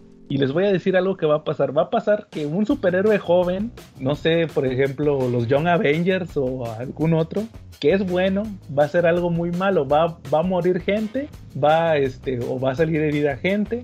El gobierno y cualquier persona del gobierno que quiera ahora sí que quiera sobresalir, va a armar una bronca y eso va a hacer que nos volvamos en equipos y en equipos vamos a pelear. Van a agarrar algún chivo expiratorio, no sé, no sé, a lo mejor puede ser Spider-Man. y luego dice, y nos vamos a agarrar a madrazo y va a morir gente. O sea, prácticamente según que to este Tony era tan chingón que el vato ya sabía todo lo que iba a pasar en, en, en, en Ahí Civil, War. Todo Civil War. Pero yo me les hago la pregunta, como diría, como diría las sabias palabras de Homero Simpson, y si era tan listo, ¿por qué se murió? o sea, y si era tan listo, ¿por qué pasó Civil War? Bienvenidos a El Comprador de Springfield, fundado en 1883. El periódico fue creado por Johnny Noticioso, un chico de 14 años que recorrió el país fundando periódicos. Y si era tan listo, ¿por qué se murió? Y ya sabía todo lo que iba a... a ver, Charlie, explícame tú. Este, pues no sé, para vender cómics, para mostrar una personalidad muy inteligente de Iron Man. Ajá. Y nada, resultó que sí pasó. Todo lo que él dijo pasó. Pero si pues ya... es de que cada vez que veas que, que, pasó, un mago lo hizo. O le borraron la memoria. No, un, como dicen los Simpsons, es que un mago lo hizo. Ajá. Es- no, es Eh, que mira, yo, yo por ejemplo, Ajá. A ver, Dime, Cala. es, es que yo, haz de cuenta que yo, yo es lo que entendí que este Bendis al crear estos Illuminati eh, como que es precisamente eso es lo que quiso dar a entender, ¿no? Este, por ejemplo, sie- siempre cuando eso de que cuando quieren juntar sus grupitos de que nosotros somos los más pregones y que nosotros vamos a, organizar el mundo, organizar cualquier cosa, este, eh, pues las cosas siempre salen mal, o sea, por más que se junten los, o sea, los más inteligentes o los más ricos, este, las cosas siempre van a salir mal, ¿no? O sea, por, por eso ahí nos lo muestra con esto de, de Hulk, o sea, se mandan a Hulk a otro planeta y luego regresa y les hace la World War Hulk, o sea, les es contraproducente. Y luego más adelante ahori- ahorita vamos a pasar con lo de la miniserie, que todo lo, todos sus actos, todo lo que hacen, les, o sea, siempre causan ahí sus, sus destrozos. Yo, yo siento que por eso, eso es lo que quiso dar a entender Bendis de que eh, se juntaron un grupito de los más poderosos, los más inteligentes y nomás vinieron a hacer puro desastre. Sí, o sea, Eh, no yo, creo de que fue, yo creo que fue una analogía, ¿no? Del grupo de los Illuminati que, que fue creado por Ignacio de Loyola y que pues también decía la cuenta la leyenda que ellos guiaban el, que ellos guiaban o hasta la fecha todavía guían el destino del mundo, ¿no? Eh, eh, esta, esta fue una analogía de Brian, de Brian Malcolm Bendis donde nos menciona que, que pues, los superhéroes en un principio lo hacían de manera de manera oculta porque pues toda la miniserie nos habla que van tratando de moldear los principales eventos del universo Marvel pero siempre tras bambalinas. Entonces yo creo que básicamente es eso. Olvídate de que sale bien o sale mal, sino que lo tratan de moldear, ¿no? El, el destino a como ellos creen que va a ser lo mejor, ¿no? Digo, pero al ser humanos, pues obviamente va, puede ser falible el plan, ¿no? Y no importa lo inteligentes que sean. Digo, también Reed Richards, durante los números de la, de la, de la, de la, de la War, de la Civil War, de la 1, eh, él ya, ya él, el pensador loco, se había dado cuenta que él manejaba un tipo de, algoritmos sociales. O sea, Richards no solamente es un genio matemáticamente hablando o científicamente hablando, sino que también es muy bueno en, todos los, todas las ciencias sociales, porque él había creado unos algoritmos para predecir sucesos que, que podían pasar, ¿no? Me pregunto si en algún momento pues ya había previsto él también eh, todo lo que iba a pasar antes de que sucediera. Pero yo creo que básicamente es eso, es una alegoría de, de cómo hay, hay poderes ocultos o poderes de facto que van guiando el mundo. Yo creo que eso es lo que nos quiere decir Brian Michael Bendis. Yo creo que estoy un poquito más de acuerdo, Charlie, con los dos.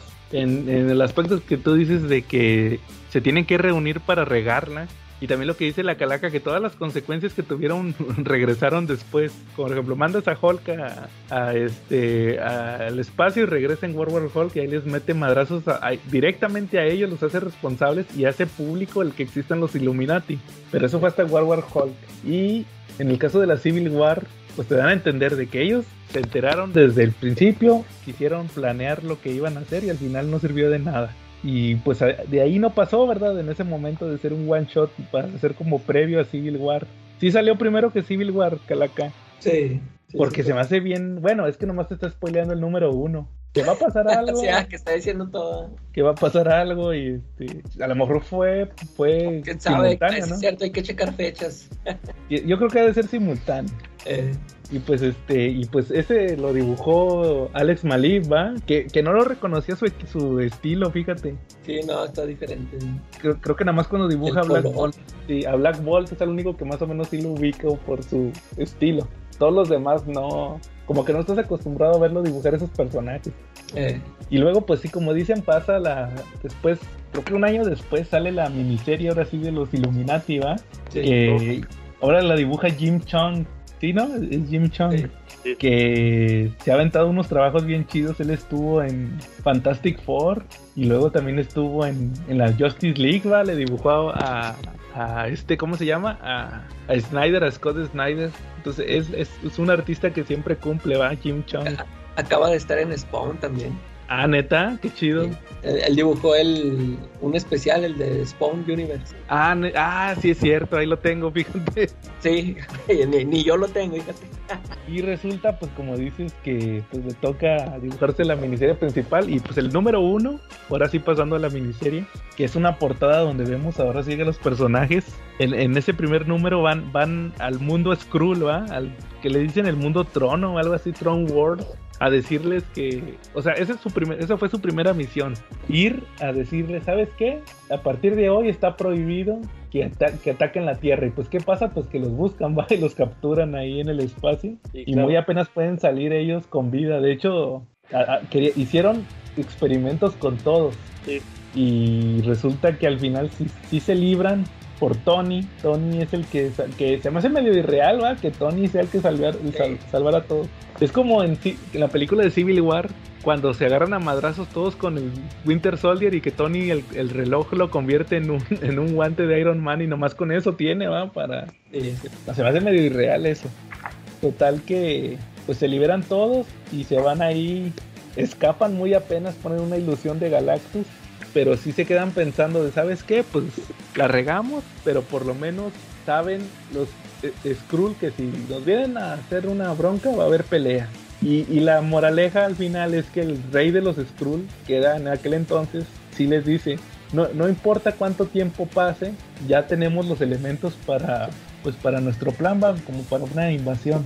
Pero dice, van a pasar años, ¿va? Porque pues ya después se muere ese rey Skrull o no sé, ese emperador y luego ya sale la otra bala que sale en, ah, en, Secret, Invasion. De hecho ahí, ahí sembraron eh, su consecuencia de su actuación, pues fue que eh, inició la, la Secret Invasion, ¿no? como, como decíamos, pues regresan a ellos, ¿va? Todas sus consecuencias. Sí, aunque la buena noticia de eso, pues es que gracias, gracias a, a que se robaron la nave Skrull, pues Reed Richards y Tony Stark avanzaron mucho en su tecnología, como en algún momento les dicen amor, ¿no? Sí, otra vez. Haciendo mucho billete este, con todo lo que están sacando de la nave Skrull, con toda la tecnología, ¿no? De la nave. Y lo cual nos pensar que en algún momento, pues también este Reed Richards y Tony, pues pues tuvieron sus avances gracias a que robaron tecnología de otra cultura, ¿no? Sí, hicieron este, ¿cómo les dicen? Ingeniería inversa. Claro. Y luego, pues, Charlie, ¿cómo ves si pasamos al 2? Oye, antes nada más, en este, una observación, este, yo eh, cuando leí ese, ese número, es que yo, compré un tomo también, que era como un, este, igual, como un camino a Secret Invasion. Y nomás venía ese eh, y metieron ese metieron ese número. ¿Y el este, último no? Sí, haz de cuenta, eh, metieron nada más esos, el 1 y el 5. Ah, y, y, y haz de cuenta que también metieron el Fantastic Four número 2, que es la primera aparición de los Skrulls. Ah, lo de las vacas. Sí, y este, eso les iba a preguntar yo que este, ustedes, o sea, ustedes se leyeron ese cómic de la guerra Skrull, o sea, ya, ya tenían, ya habían tenido contacto con esos personajes porque creo, yo me acuerdo que, o sea, sí los conocía, que los Skrulls cambian de forma, pero como que me había quedado con esa imagen desde lo del Fantástico, o sea, y que al final, o sea, eso de que los convierten en vaca, o sea, y aquí en este, en este número, o sea, sí los veo muy amenazantes, ¿no? No, sé si también en la guerra Kree Skrull también los mostraron así, porque, o sea, aquí sí te dan miedo de que, o sea, ¿cómo piensan, de que ya los vamos a matar? O, o sea, e, esa, esa última este, secuencia del, del rey diciendo que lo que me tarde, pero nos los vamos a fregar. O sea, se, un muy alto los Skrulls. Y eh, nunca los había visto yo así. ¿Qué, ¿Qué, tal aparecieron en la guerra Chris Skrull? A ver, Charlie, ¿tú qué sí lo leíste? Pues, mira, la verdad es que, que los dos juegos galácticos, tanto el Skrull como, como el como el Kree, pues sí son, sí son de temer, ¿no? Digo, de alguna manera, pues tenemos que los Kree son los más buenos y aún así eh, muchas ocasiones han tomado decisiones que han, afectado, han intentado afectar la Tierra sin importar que nos afecten, pues no, no tienes un parámetro de decir que uno es más bonachón que el otro.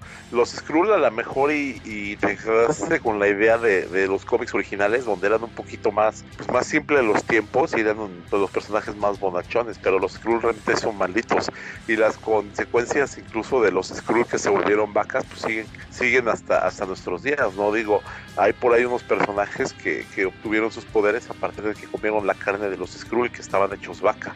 Entonces, ha tenido, ha tenido bastantes implicaciones todo esto, ¿no? Ha tenido bastantes implicaciones en la historia de las vacas. ¿no? que se volvió Skrull. Eh, ¿Quién lo diría que desde los Cuatro Fantásticos llegaron hasta la Guerra Kree Skrull y todavía en tiempos modernos pues hay personajes que tienen que tienen eso, ¿no? Que ahí es un, es un escuadrón de ataque contra los Skrull que se dedican a destruir Skrulls y pues comieron carnita de Skrull hecha vaca y les dio el síndrome de la vaca loca, ¿no? Entonces pues, son muy buenos. Pero bueno, ya volviendo a nuestro tema, fíjate que a mí lo que me llama mucho la atención son las portadas. Las portadas están bellísimas, ¿no? Por ejemplo, ahorita la que estás hablando de la del número 2, del que vamos a empezar a hablar en dos momentos, está particularmente bella, ¿no? Esa imagen de Reed Richards con el guantelete del infinito, pues ya nos dice todo lo que va a pasar, ¿no? Y es un homenaje a Infinity Gauntlet. Efectivamente esa portada. De hecho, era lo que les iba a comentar, que a partir de aquí como que empiezan a hacer homenajes. Salen los Illuminati, pero con Reed Richards con el guantelete infinito y ahí se ve que pues es la misma posición de Thanos en el Infinity Gauntlet. Y ahora sí, Charlie, pasando al número 2, pues resulta que dicen los Illuminati, ah, dice Reed Richards, va, los junta, los convoca. Ahora él convoca a los, a los Illuminati y le dicen, ¿saben qué? Vino She-Hulk y le quitó la gema del poder a, creo que a esta, ¿a quién dice? A Titania, ¿no? También, efectivamente. Que va a salir en la serie de She-Hulk. sí. Este, y dice, esta es la gema del poder. Entonces, pues dice, me puse a buscar las otras. Ya tengo otras dos, ¿va? Creo que tiene la del alma y la del, la del alma y la de... ¿Cuál es la otra? La del espacio. Sí. Y luego ya les dicen, ah, chis, juntaste tres gemas del infinito, sí, pero ya no puedo juntar más. Pues por eso los convoqué, dice, y, me, me, gustan mucho los argumentos que se avienta Reed Richards. Dice, la última vez que se usaron las gemas del infinito, a mí me desaparecieron, que fue lo que pasó en Infinity Gauntlet. Él estuvo entre los cuatro fantásticos, todos estuvieron eh, desvanecidos en el chasquido de Thanos. Y ahí dice, ¿saben qué? Pues hay que evitarlo. A ver cómo le hacemos. Este, juntamos las gemas del infinito y las destruimos o las, o las repartimos, pero no, no podemos dejar que otro loco espacial ande jugando con esto. Se hacen dos equipos. Namori, ¿es Namori qué? Eh, Doctor Strange, Namori y el Profesor X van a buscar la gema de la mente. Que supuestamente está en el subconsciente de la mente o algo así. Y abren como un portal. Y ahí la encuentran. Este, y al otro lado, Black Bolt, Iron Man y Reed Richards buscan la de la realidad, que está así como que en otra dimensión o algo así. Que de hecho está la mole y, y Ben Grimm y empiezan a escuchar, oye, está temblando el edificio. Sí, es que Reed está haciendo un experimento. Ah, bueno. y en realidad pues abrieron un portal a otra dimensión. Que están muy contentos viendo la tele, Johnny Storm y la mole, ¿no? Ni en cuenta de todo. tiembla. Sí, todo lo que pasa, ni cuenta se dan. Total que muy apenas los dos equipos juntan las gemas, ponen el guantelete, ponen las gemas en el guantelete de Reed Richards y él, de hecho él mismo lo dice, cuando estén las cinco gemas, van a llamar a la gema del tiempo, porque la gema del tiempo está perdida. La junta y, de volada empiezan. Eso me gusta mucho que empiezan. Rip, quítate el guante, quítate el guante. Va, empieza la, el miedo eh, de quítatelo, quítatelo, ¿qué traes? ¿Qué traes? Y, y luego llega, me, gusta mucho esa viñeta donde llega el Watcher, ¿va? y que dice, Reed Richards esperaba más de ti, va, o sea, bien decepcionado. Estos no son juguetes, ¿va? Y, le dice Reed Richards, no, lo que pasa es que yo pedí que lo que hizo Thanos, que desaparecieran las gemas, Que desaparecieran, entonces, pero no, aquí no se puede, dice, aquí no se pueden, no se pueden, este, destruir las gemas del infinito. Y dice, pues lo que vamos a hacer es que nos las vamos a repartir. Cada quien se, se queda con una gema del infinito. Y, y, le dice el Watcher al final, Reed Richards, este, qué bueno que tu fuerza de voluntad fue más grande que no tuvieras este tentación sobre el guantelete, va. Y, me gusta mucho que nada más ves la cara del profesor X, como que le leyó la mente, que se dio cuenta que sí, que sí, Richards, este, sí tuvo tentación. Oigan, también les iba a comentar otra vez que, regresan los, los pecados de estos Illuminati, regresan a ellos en, en, el, en, los, en las incursiones. ¿Se acuerdan de, de lo de Hickman? Claro cuando empiezan las incursiones que les explican que, que van a, existir dos tierras al mismo tiempo, coexistir y tienen que destruir una o se destruyen las dos. Ahí dice la, primera solución, no sé si se acuerdan, es que van a usar las gemas del infinito. De hecho, por eso se juntan. Eh, las tenían Pero ahí anda el Capitán América, porque él ya tenía una gema. No, porque sacan las gemas, de hecho a Beast le dicen, te hablamos, a, Hank McCoy, dice, te hablamos porque el profesor X te heredó su lugar en los Illuminati, entonces ella les, ya sabe dónde está la gema de... Ahí mismo como que descubre dónde tenía Charles la gema de la que le tocaba a él. Ah, y dicen, y ellos dicen, nosotros no podemos usar los, las gemas del infinito.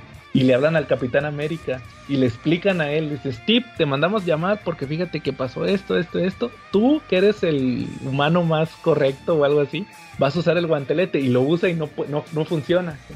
Sí, eso quiere decir que, que, desde cuando el capitán estaba en los Illuminati. No, y lo más gacho es que les terminan, terminan haciéndole, ahí, ahí como siempre Marvel plagiando. le, le, hacen lo mismo que a Batman. Identity Crisis. Le borran la memoria. Y más adelante, al final de, del run, cuando pasa eso de Time, ¿cómo se llamaba Calaca? Time Run Out, se acuerda. Y por eso se le va, se va sobre Tony, va, el Capitán América, que ya era el Capitán América viejito ahí. Eh. El, el, que perdió el suero, que es ese ancianito, se ah, va pues, por... Eso es al final, ¿verdad? Ya cuando va a empezar a Secret Wars. Sí, es ahí. Pero fue sí, por eso. Porque se... No le dieron ganas de meterle una sapeada al Capitán América porque pues, la neta le faltó como que visión y acción, ¿no? Digo, no se puede hacer siempre lo más correcto y salvar a todo el planeta al mismo tiempo. Digo, voy a sonar medio antihéroe o hasta villano. Pero pues, la verdad a veces hay que romper unos huevitos para hacerse unos huevos estrellados, ¿no? Y pues el Capitán América no tenía ese temple o esa visión, ¿no? A mí sí me dieron ganas de sapearlo cuando leí eso. es que es, es, lo que tienen él y Superman, o sea, como que no, siempre van a querer buscar otra otro modo, ¿no? Pero ahí estaba, ahí estaba canijo, estaba canijo. Ey.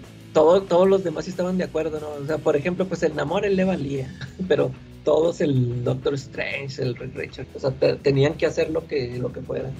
Y aquí el, y aquí el cuchillito de palo que fue Namor, otra vez, les dice, Richards, ¿por qué tienes gemas del infinito? Yo estuve, que fue en la pelea contra Thanos, ahí está Namor. Y le dice, yo estuve en esa pelea, ¿a poco no supiste que lo, todo lo que hizo este cuate, va? Eh. Y, y nada, va, o sea, le dice, no, pues vamos a juntarlos para destruirlas. Y al final pasa eso, va, que sí, sí las, se las reparten y ahí las tienen guardadas.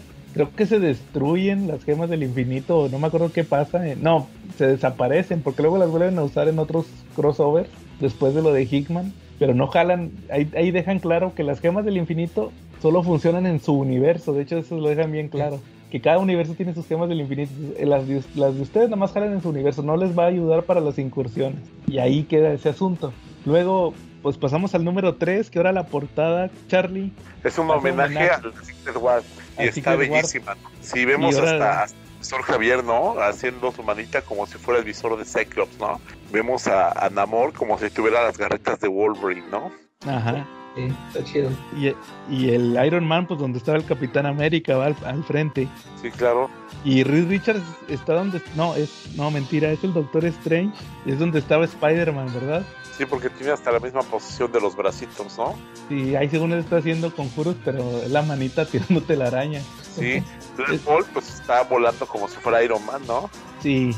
Y Reed Richards, en la primera esquina, ¿quién era la que estaba ahí arriba? Era esta. ¿Quién era? A ver, a ver. Aguántame un segundo. Ahorita les digo. Es- el profesor X está en el lugar de Cy- Cyclops, Iron Man en el lugar del Capitán América, Namor en el de Wolverine, eh, Black Man. Bolt ¿No? en el- está en el lugar de Ben Grimm, Ah, de la mole, ok. o es, no, o es She-Hulk, que es uno de esos dos. Y como el, el Doctor Strange está en el de Spider-Man y Reed Richards está en el lugar de. Híjole, ¿quién vendría siendo Hulk? Es Hulk. Ahí es donde está en la portada. Y pues ahora aquí resulta que el que los convocó fue el profesor X, ¿va? En la anterior los, los invocó Reed Richards y ahora los invocó el profesor X que les platica lo que pasó en Secret Wars en la 1. Les dice, ¿saben qué? Pues este, fíjense que pasó esto, ahí estuvimos pues Reed Richards, Y no la- estuvo Tony, No, no, estuvo Tony, el que peleó la Secret Wars fue James Roth. sí era, era Rhodey, Y los este, Namor, No, ¿cómo? Y ni Namor, ni Doctor Strange, ni Ni ¿cómo Black? Bolt. Black Bolt fueron convocados. Porque no vendían monitos. efectivamente. Entonces ahí nada más tenemos a dos personajes que intervinieron directamente en el, que vivieron directamente el evento que desembocó este número.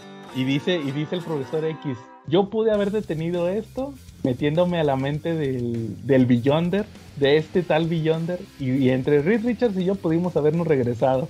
Pero no lo quise hacer porque me dio miedo que agarrara venganza, ¿va? Igual que, o sea, otra vez que, que regresaran a mí las consecuencias. Pero luego dice que se met- sí se metió a la mente del Beyonder y lo que vio fueron a los Inhumans. Entonces ahí llegamos a esta versión del Beyonder. Hasta ese momento, en 2000, ¿qué es? 2008, que era la versión de que el Beyonder era un inhumano mutante. Ajá. Era lo que se manejaba. Ya en Secret Wars, en lo de Hickman mencionan que ya son que otra, otra raza de otra dimensión, pero aquí era un inhumano mutante. Entonces, pues lo van a buscar en la navecita, Charlie. ¿Qué es lo que tú dices?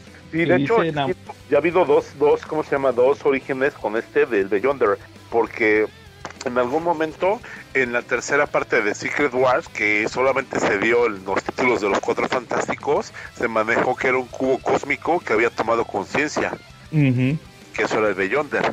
Entonces, pues este sería el segundo origen. Eh, particularmente me gusta más este que el del cubo cósmico, pero bueno, sigamos, show. Y luego resulta que, como dices, dicen amor, no quedamos que se iba a destruir la nave Skrull. ¿A poco no saben que nos pueden rastrear con ella? Y ahí es cuando dice, no, pues que lo estamos sacando en ingeniería inversa. Y dices, ustedes están haciendo dinero con esto.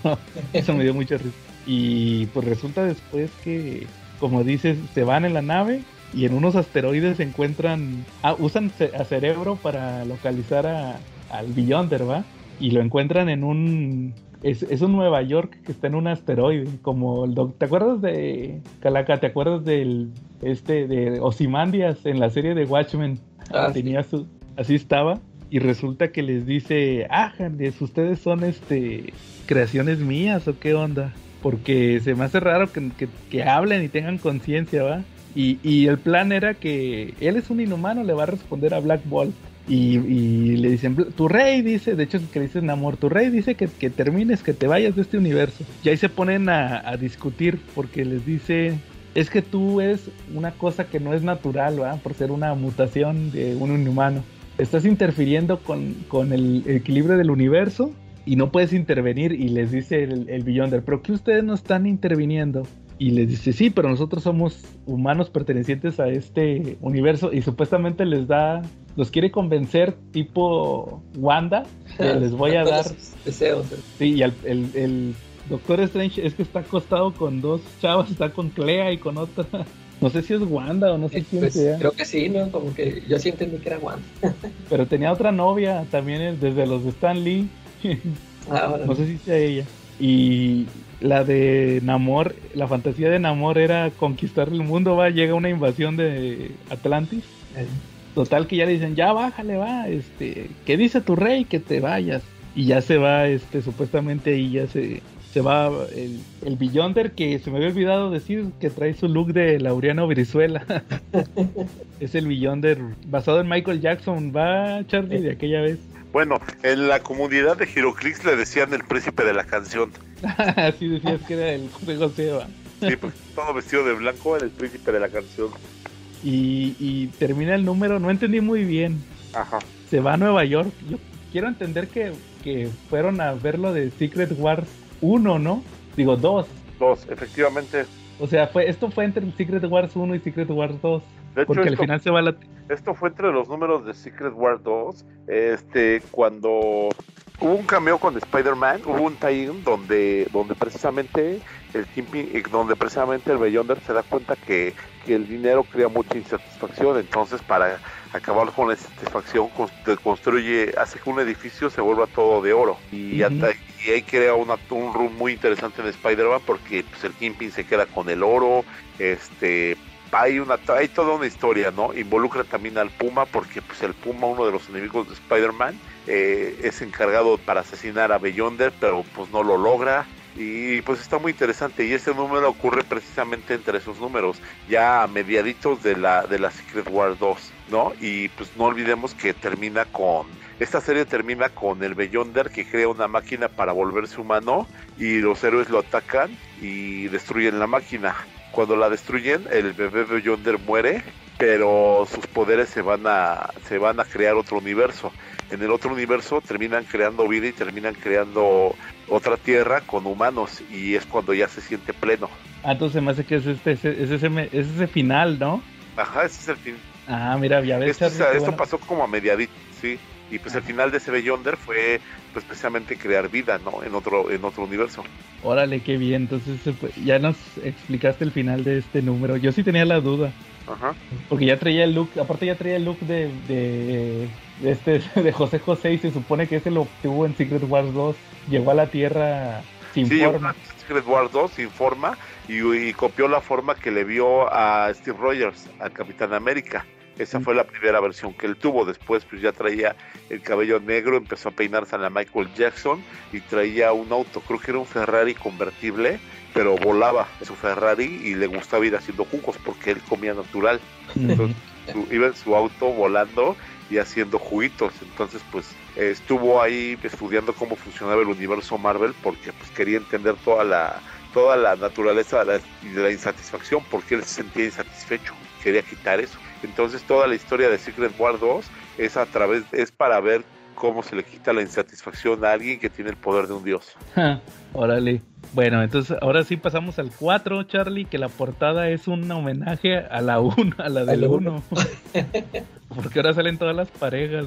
Sale ahí esta Lilandra, Susan Storm, Clea, esta Medusa y la Madame Mask, que no sé qué está haciendo ahí. Ahí dice algo Iron Man. Ah, de sí, porque. Iron Man que anduvo con ella, ¿no? Y dice, y entonces em- em- empieza que esta reunión la convocó. ¿Quién fue Iron Man, según yo? O, Strange. o Stephen. Es, es que sale Strange, O pero yo entendí. Sí, pero. Y está todo tristecillo y le dice el Reed Richards, oye, ¿qué pasó? Que creo que es lo más interesante del número, sinceramente. Le dice, ¿qué La pasó? de las esposas. Sí, que dice, oye, me dejó Clea. Y le, ¿quién es Clea? Mi aprendiz y mi amante. Y dice, la Ah. conozco. Sí, la viste 32 veces, le dice. Que típico de Reed Richards, va, que le vale.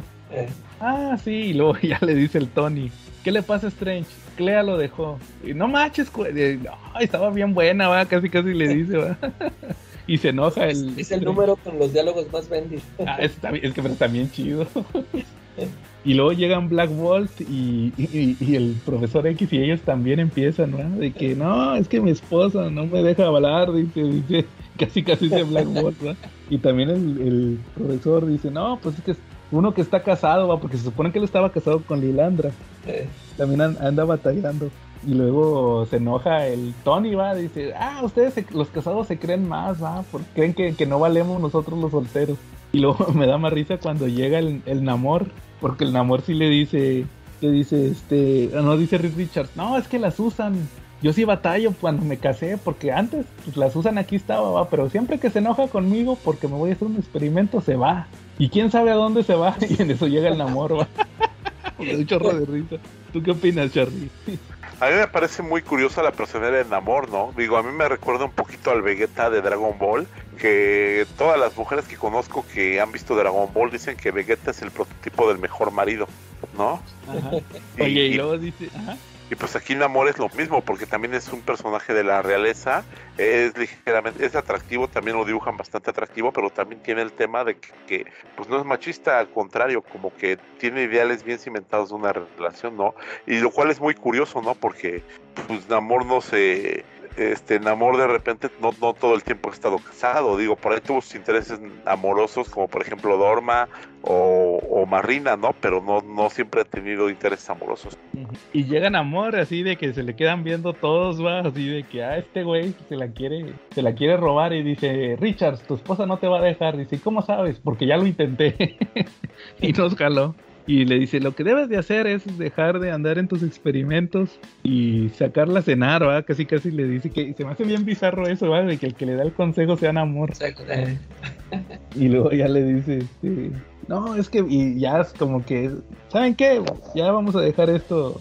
Y eh, así, y dice Tony, pues yo anduve con Madame Mask para, sentirse aceptado, ¿va? De que yo también. Y dicen, ¿quién es Madame Mask? Una que tiene cara de Doctor Doom. Y dice, ¿y, y por qué andamos con una que se parece a Doctor Doom? Dice, bueno, al, a lo que vinimos, ¿va? Y ahí deja de ser este. ah, bueno, pero, pero antes de eso, ¿sí se acuerdan en Civil War cuando, cuando va a convencer Susan Storm a, a, a Namor? ¿No se acuerdan? no, Cuando le va a pedir que le. Hay una parte donde les pide, le va y le pide que les ayude en la batalla final. No, no se acuerdan. no, creo que esos no los leí. Es el número 6 de Civil War. Ah, ¿en Susan serio Storm. pasa? No me acuerdo. Ella es la que provoca que Namor entre en la batalla Fiber. Sí. Sí, acuérdate que, la, que al final en el número, en la batalla final, al mero final, sale sí, sí me acuerdo que llegan, pero no me acuerdo. Es porque, porque Susan Storm va y le dice algo. Que esa, es que, que esa, que es- se ha malinterpretado esa, esa escena varias veces porque como que le dice, ¿qué tengo que hacer para convencerte? Va? Y ahí se corta. Ahí se corta la escena, va. y ya, y ya llega la, a Y a la, y a la mera batalla final ya llegan a Morva, o sea, que dicen que quién sabe qué hizo, va. bueno, ahora sí, regresando al, al, al punto de la historia, resulta que dice Tony, ya, mejor vamos a pasar al tema, va. Llegó Marvel, no, llegó, ¿cómo se llama? No, no Bar, no Bar, que es Marvel Boy. Y dicen, ¿saben qué? Es un, es un Kree que le vino a declarar la tierra a la, la guerra a la tierra, entonces esto puede causar problemas con los Kree. Y al profesor X es el que se, no, le dice Tony al profesor X, profesor, métasele en la mente y bórrele sus intenciones de guerra contra la tierra. Y le dice el profesor X que no, dice, la mente no es un programa que puede manipular, dice, lo puedes hacer por poquito tiempo, o sea, dice, sí puedes decirle que, a ver, váyase para allá, o sea, puedes ordenarle a una persona, pero va a durar poquito tiempo, dice, no es permanente. Se va a acordar. Dice, hay que convencer. Sí, se va a acordar, entonces hay que convencerlo. ¿Y cómo lo convencen? Namor lo agarra chingadazo. y mientras Namor lo está madreando, se le aparecen los otros Illuminati, va en la mente con el por culpa del profesor. Y a ellos mismos le dicen, va, de que no, mira, que existía uno que se llamaba. Que se llamaba este. Ma- eh, Capitán Marvel, va, este. Que era Marvel. Y él protegía la tierra, va. Entonces, pues mira, protege. De hecho, hasta le dicen, mira, aquí está Black Bolt, que es el rey de los inhumanos. Es una herencia de, de los Kree, va. Y no, y no lo quieren convencer y no lo, no, no, no, o sea, lo quieren convencer y no se puede. Y al final, este, como que sí lo, medio lo convencen, va, de que no, mira, protege esto, ¿cómo ves? Y vas a ser reconocido, va. Y gánate tu libertad y todo eso, va. Y al final resulta que no la entendí muy bien al final de la historia porque se va Reed Richards con Susan Storm a seguir el consejo de Namor, va. Sí. De que se van a ir y el Tony se queda todo tristecillo solo y el Doctor Strange se queda todo tristecillo. Y también el, este, el, el No Barba, no sé si después salió en una serie o algo así. Es Yo que preparación de Bendis porque luego lo metió en los Dark Avengers. Efectivamente, de hecho él tuvo tuvo una participación muy importante en un omnibus que hubo de, de ¿cómo se llama? De, ay, déjame ver si fue de Civil War. Había había un omnibus donde venían historias de, de la presión del cubo y ahí estaba Novar. Entonces Órale. ahí, ahí ahí tiene un runel. Sí, yo, yo, yo por ejemplo, yo, yo me acordé cuan- cuando vi ese número dije, ah, pues es que yo cu- cuando leí la serie de Dark Avengers, ahí sale el cuate ese, pero pues yo ni Ajá. sabía qué, qué onda con ese, o sea, ya de repente yo ahí lo vi y este, y ya pues aquí que te empiezan, yo ni sabía eso de que llegó primero a, a declararles la guerra. No sé si sea, yo tenía entendido que Grant Morrison escribió una miniserie, no sé si sea esa donde pasa eso. Ujú. No, yo no, ni sabía que había escrito Morrison. Sí, hay, un, hay una miniserie, esa la quiero leer. La Tierra, Novar llegó, llegó con unos Kree intentando invadir la Tierra, pero no lo logró y fue hecho preso y terminó en el cubo. Y ahí es donde nos lleva esta historia. Luego de, luego de ahí te conecta directamente con el Omnibus que ya publicó TV, que ya publicó Televisa. De Civil War. Sí, exacto, hay un número, uno de números perdidos y ahí aparece esa historia. Órale. Ahí está también la, re- la referencia para que lo quiera leer. Y luego Sí. ahora sí, pues ya vamos a acabar, va, con el número 5 de la miniserie de los Illuminati, que es como que en el presente, va, ya eh, en lo que se estaba publicando ya es otro preludio a Secret Invasion, que es que Tony tiene ahí una bolsa de cadáveres y llega el Doctor Strange. De hecho el Doctor Strange le dice, llegué en forma astral porque no me confío de ti porque está en, la, en el acta, va. Si, si llega Sí. el verdadero se lo llevan preso. Y dice, oye, ¿cómo van tus Avengers? Pues bien, va, pero clandestinos. Y llega, llega Black Bolt, llega el, pro- el profesor que ya puede caminar, llega Reed Richards y llega Namor y ya les explica, ¿saben qué? Este, les voy a enseñar algo que, que, que encontró, creo que dice que fue esta Jessica Drew, ¿va? La Spider-Woman. Curiosamente, ¿va? Y es este, es la Electra Skrull muerta. Y ahí dice, ¿saben qué? Pues este, no lo detectamos. Y ahí dice Tony que fue su culpa, ¿va? Dice, ¿cómo que fue tu culpa? Sí, pues aquella vez que les fuimos a, pues el número uno, ¿va? Cuando les fuimos a decir que no invadieran la Tierra y nos capturaron. Entonces ellos, de cierta manera, lo lograron. Este, nos, nos clonaron los poderes y pues no los podemos detectar. Entonces, pues hay que buscar cómo le hacemos para, para encontrarlos, ¿va? Y de hecho, y, y- y habla Black Bolt, ¿va? Y se sacan todos de, de, de onda. Porque resulta que es un super Skrull, ¿va? Que tiene los poderes de, de Black Bolt. Y batallan un chorro para madrearlo, ¿va? Al, a este cuate. Sí, claro. Que se me hace muy chida la pelea con el Black Bolt. Ahí se, se la rifa Jim Chong con los, con los dibujos. Y, y luego pues lo madrean, va, al final sí le, sí le ganan y luego llegan otros, uno que tiene poderes de Thor y el otro creo que es este Colossus. Están combinados. Sí, y al final este, creo que son unos satélites, ¿no? Algo así, este Tony, para madrearlos o algo así, hace explotar algo, no me acuerdo muy bien cómo le hace. Y hasta le dice, pues ya lo usé una vez, esto ya nunca nos va a volver a funcionar. Y dice, ¿y ahora qué hacemos, va? O sea, con, con este tema. Y el Namor es el que, otra vez, va, todos los números Namor es el cuchillito de palo, que dice, ¿saben qué? No confío en ninguno de ustedes, ya me voy. Y se separan, va, así se acaban los Illuminati hasta este momento. Hasta ese momento, más bien que dice, de hecho el tomo que tengo dice, la amenaza Skrull continúa en Secret Invasion, o sea, esto ya es un preludio directo a Secret Invasion. Ya después de eso pasa lo de, no, antes pasa lo de World War Hulk, ¿va? Que los, que los hacen públicos por lo de que se decía de Hulk. Y luego ya sigue lo de las incursiones, ¿va? O, o, o qué les deja este, este, hasta este número 5 de Secret de, de los Illuminati. Pues una historia perfectamente bien estructurada que me dejó con un sabor de boca, queriendo más, ¿no? Con un muy buen sabor de boca. Eh, yo me imaginaba un poquito diferente el regreso de los Illuminati. Yo me lo seguía imaginando dentro del Redcon y siempre actuando tras bambalinas, eh, a lo mejor solucionando problemas de continuidad y los famosos no price que tenían en Marvel. Y no sé, o sea, dándole, dándole, dándole solución a incógnitas con las que nos quedamos en los cómics, ¿no? O sea, como, como que fueran alguien que fuera arreglando lo que está mal, ¿no? O tratando de arreglar lo que está mal, o en ocasiones hasta generando unos nuevos conflictos, ¿no? En su en sus buenas intenciones, pero pues mala capacidad para, para predecir el futuro, ¿no? Ándale, porque si te fijas, todo, todo lo que ellos dijeron se les regresó. Hulk, la Civil War, los Skrull, este, ¿cuál fue el otro? El, el guantelete del infinito lo terminaron usando. Y este, el Beyonder regresó también en las incursiones. Sí, ellos, ellos predijeron casi todo, ¿no? La caída del PRI, ¿no? Ándale. casi, casi. Y le salió mal. Y si eran tan listos, Charlie, ¿por qué se murieron? Pues sí, si eran tan listos, ¿por qué se murieron ahí?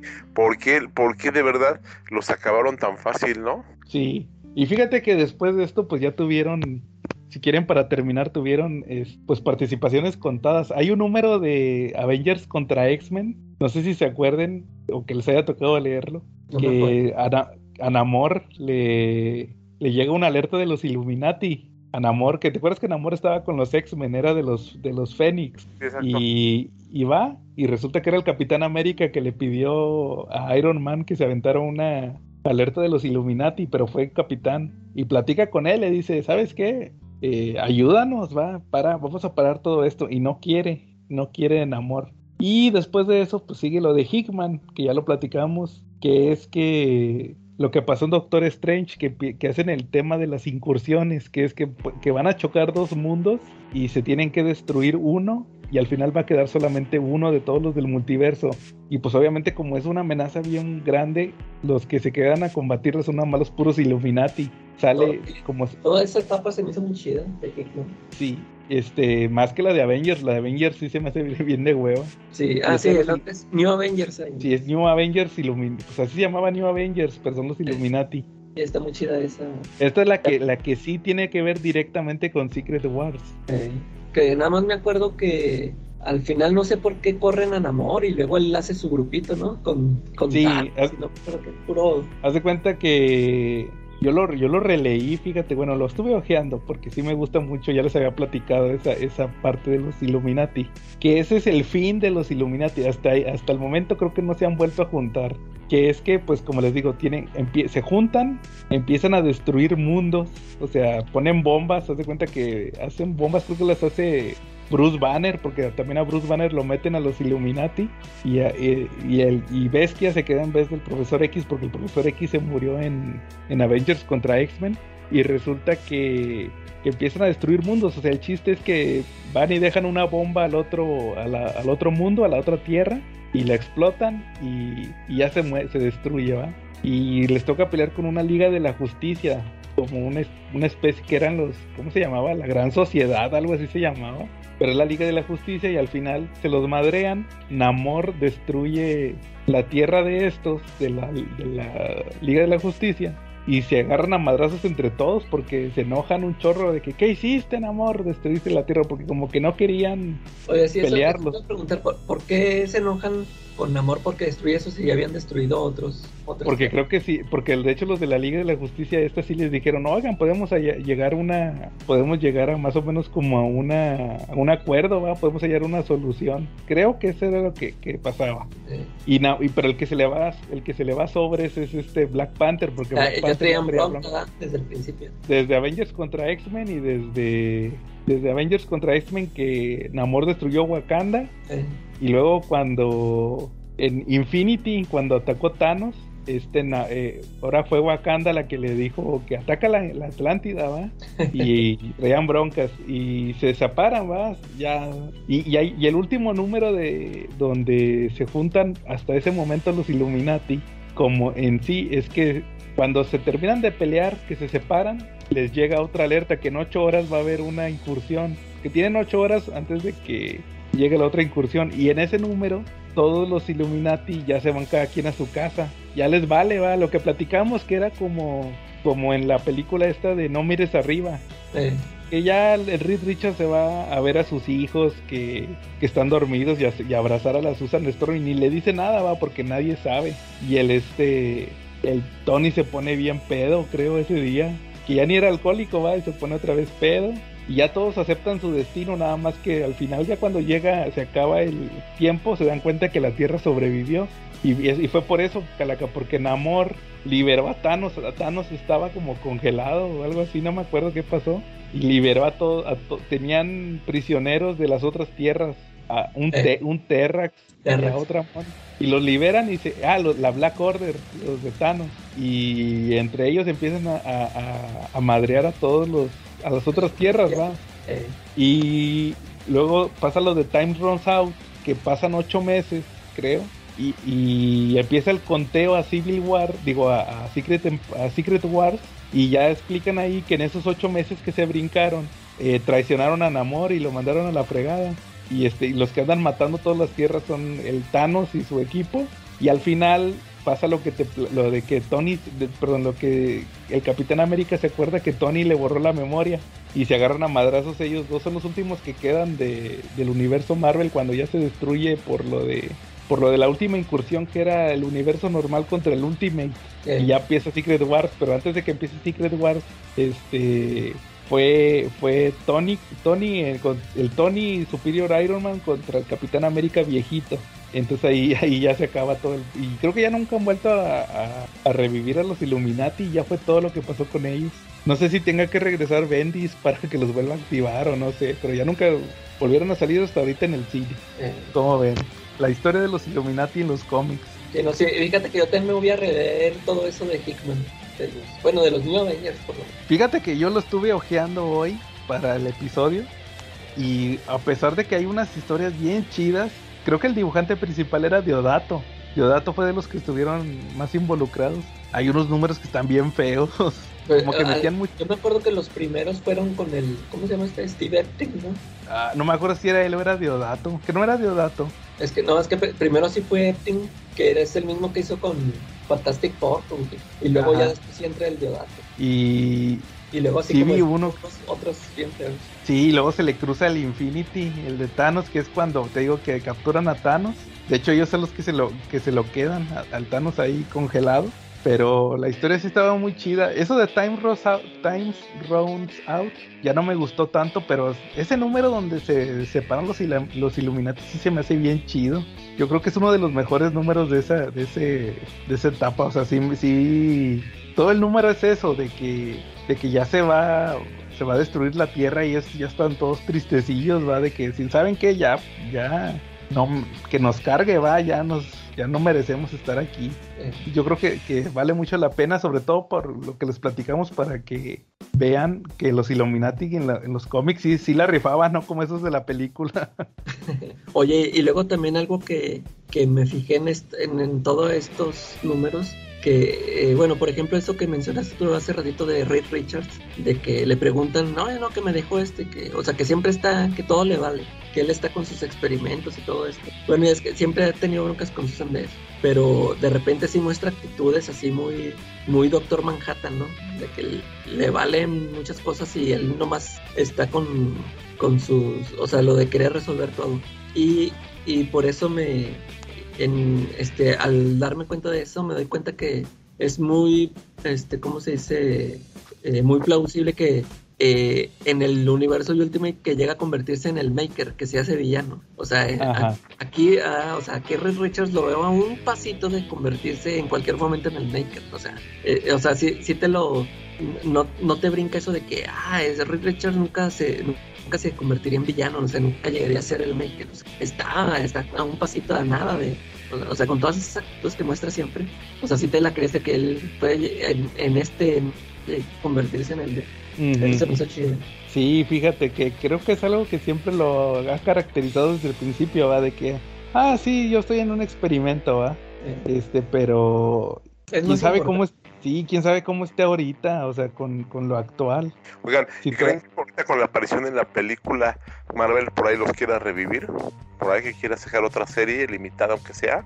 Pues deja primero que salga la película, Charlie, a lo mejor si le dan un push a los cómics de Fantastic Four. Porque pues ahí está la serie. Porque vimos en Strange, que se les ocurra.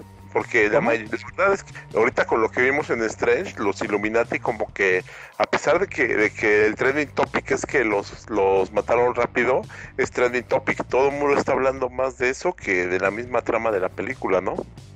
Ah, pero tú te refieres que le den una serie a los Illuminati. Sí, una serie limitada, que les llegan a dar una serie limitada de pues Es lo que yo, yo, digo que hasta que regrese Bendis. Es que, Andrés, que necesita un, un este, oh. escritor acá chido. Y pues ya es que hasta el Hickman ya también se fue de Marvel, ¿no? No, pero ya regresa. Ah, sí es cierto, pero no, o sea, no, forzosamente no tiene que ser Bendis, pero necesita que ser un escritor chingón. Bueno, sí. Que los mete en una trama que los refresque, porque si van a a ponerlos en cualquier cosa, pues como que no, tiene que ser algo ahí chido. Que... Es, esto que hizo Hickman con lo de las incursiones estuvo muy chido. Eh, necesitan otra historia así No sé si con lo de, ¿qué te gusta? que Con lo que se mencionó en la, eh, en la película de las incursiones, quieran volver a revivir eso y ahí anden otra vez los Illuminati, va, pero yo creo que necesitan ser bien representados y sobre todo aprovechar que fueron mencionados, aunque estuvieran bien chafas, va, los que salieron. Y los que, que ahorita está, como dice Charlie, que los Illuminati, los Illuminati, pues sácate un cómic, que, que la gente lo relacione, ah, mira, los Illuminati en los cómics, va. O y, que se complemente con este otro tomo que ya existe de las historias de los Illuminati. Entonces, pues habrá que esperar, ¿va? Pero sí necesitarían un escritor chido con una historia que valga la pena para, para revivirlos eh, en los cómics. ¿Cómo ven? Bueno, eh, ¿algo más o cómo ven si ya acabamos por esta semana? Pues yo creo que ya terminamos por esta semana. Yo creo que pues ya estuvo para no hacer las dos horas y que Diego no nos meta en los episodios aburridos. Ándale. Oye, Charlie, y también mencionar que con el Papu pueden comprar el tomo de los Illuminati. Ah, sí, él lo tiene y tiene a discreción el tomo de los Illuminati. Compren los chavos. Estas historias están muy bien. Vale la pena. Ay, Yo lo vi, yo lo vi. Además que no te quiere vender Calaca. Oye, sí, fíjate que para los que les interesen los cómics de los Illuminati, ahorita hay un tomo que salió el año pasado, ¿verdad, Charlie? De los Illuminati. Sí, efectivamente. ¿Qué es? las historias que de las que estuvimos platicando ahorita, bueno, la, la serie principal, la de los, la miniserie, esa viene. Y, el one shot de Civil War. Y es importante que aclarar que pues ese esos cómics, las grapitas, está un poquito más difícil conseguirlas, porque estos fueron publicados creo que en el 2010, 2011, ¿no? No, 2007 y 2008. Ah, 2007 y válgame Dios, entonces estamos hablando de un cómic que tiene más de 14 años, que tiene 14 años, ¿no? Ándale. Ya no está tan fácil conseguirlo, entonces pues sí, cómprenlo, compren el TPB o el Deluxe, ¿no? Y con el Papu Marshall lo pueden conseguir baratito. Que la caraja dice que no hay, pero sí hay, ustedes manden el mensaje y van a ver cómo sí hay. sí, sí, les dicen que, que, van de parte de nosotros, no se los da tan caro. no se los Dicen que de parte de la calaja le van a decir que ya no hay. sí, va. Bueno, muy bien, entonces si no hay nada más, estuvimos Joe Magio. Charlie el Iluminado la calaca de Atlantis. Y nos vemos la próxima semana.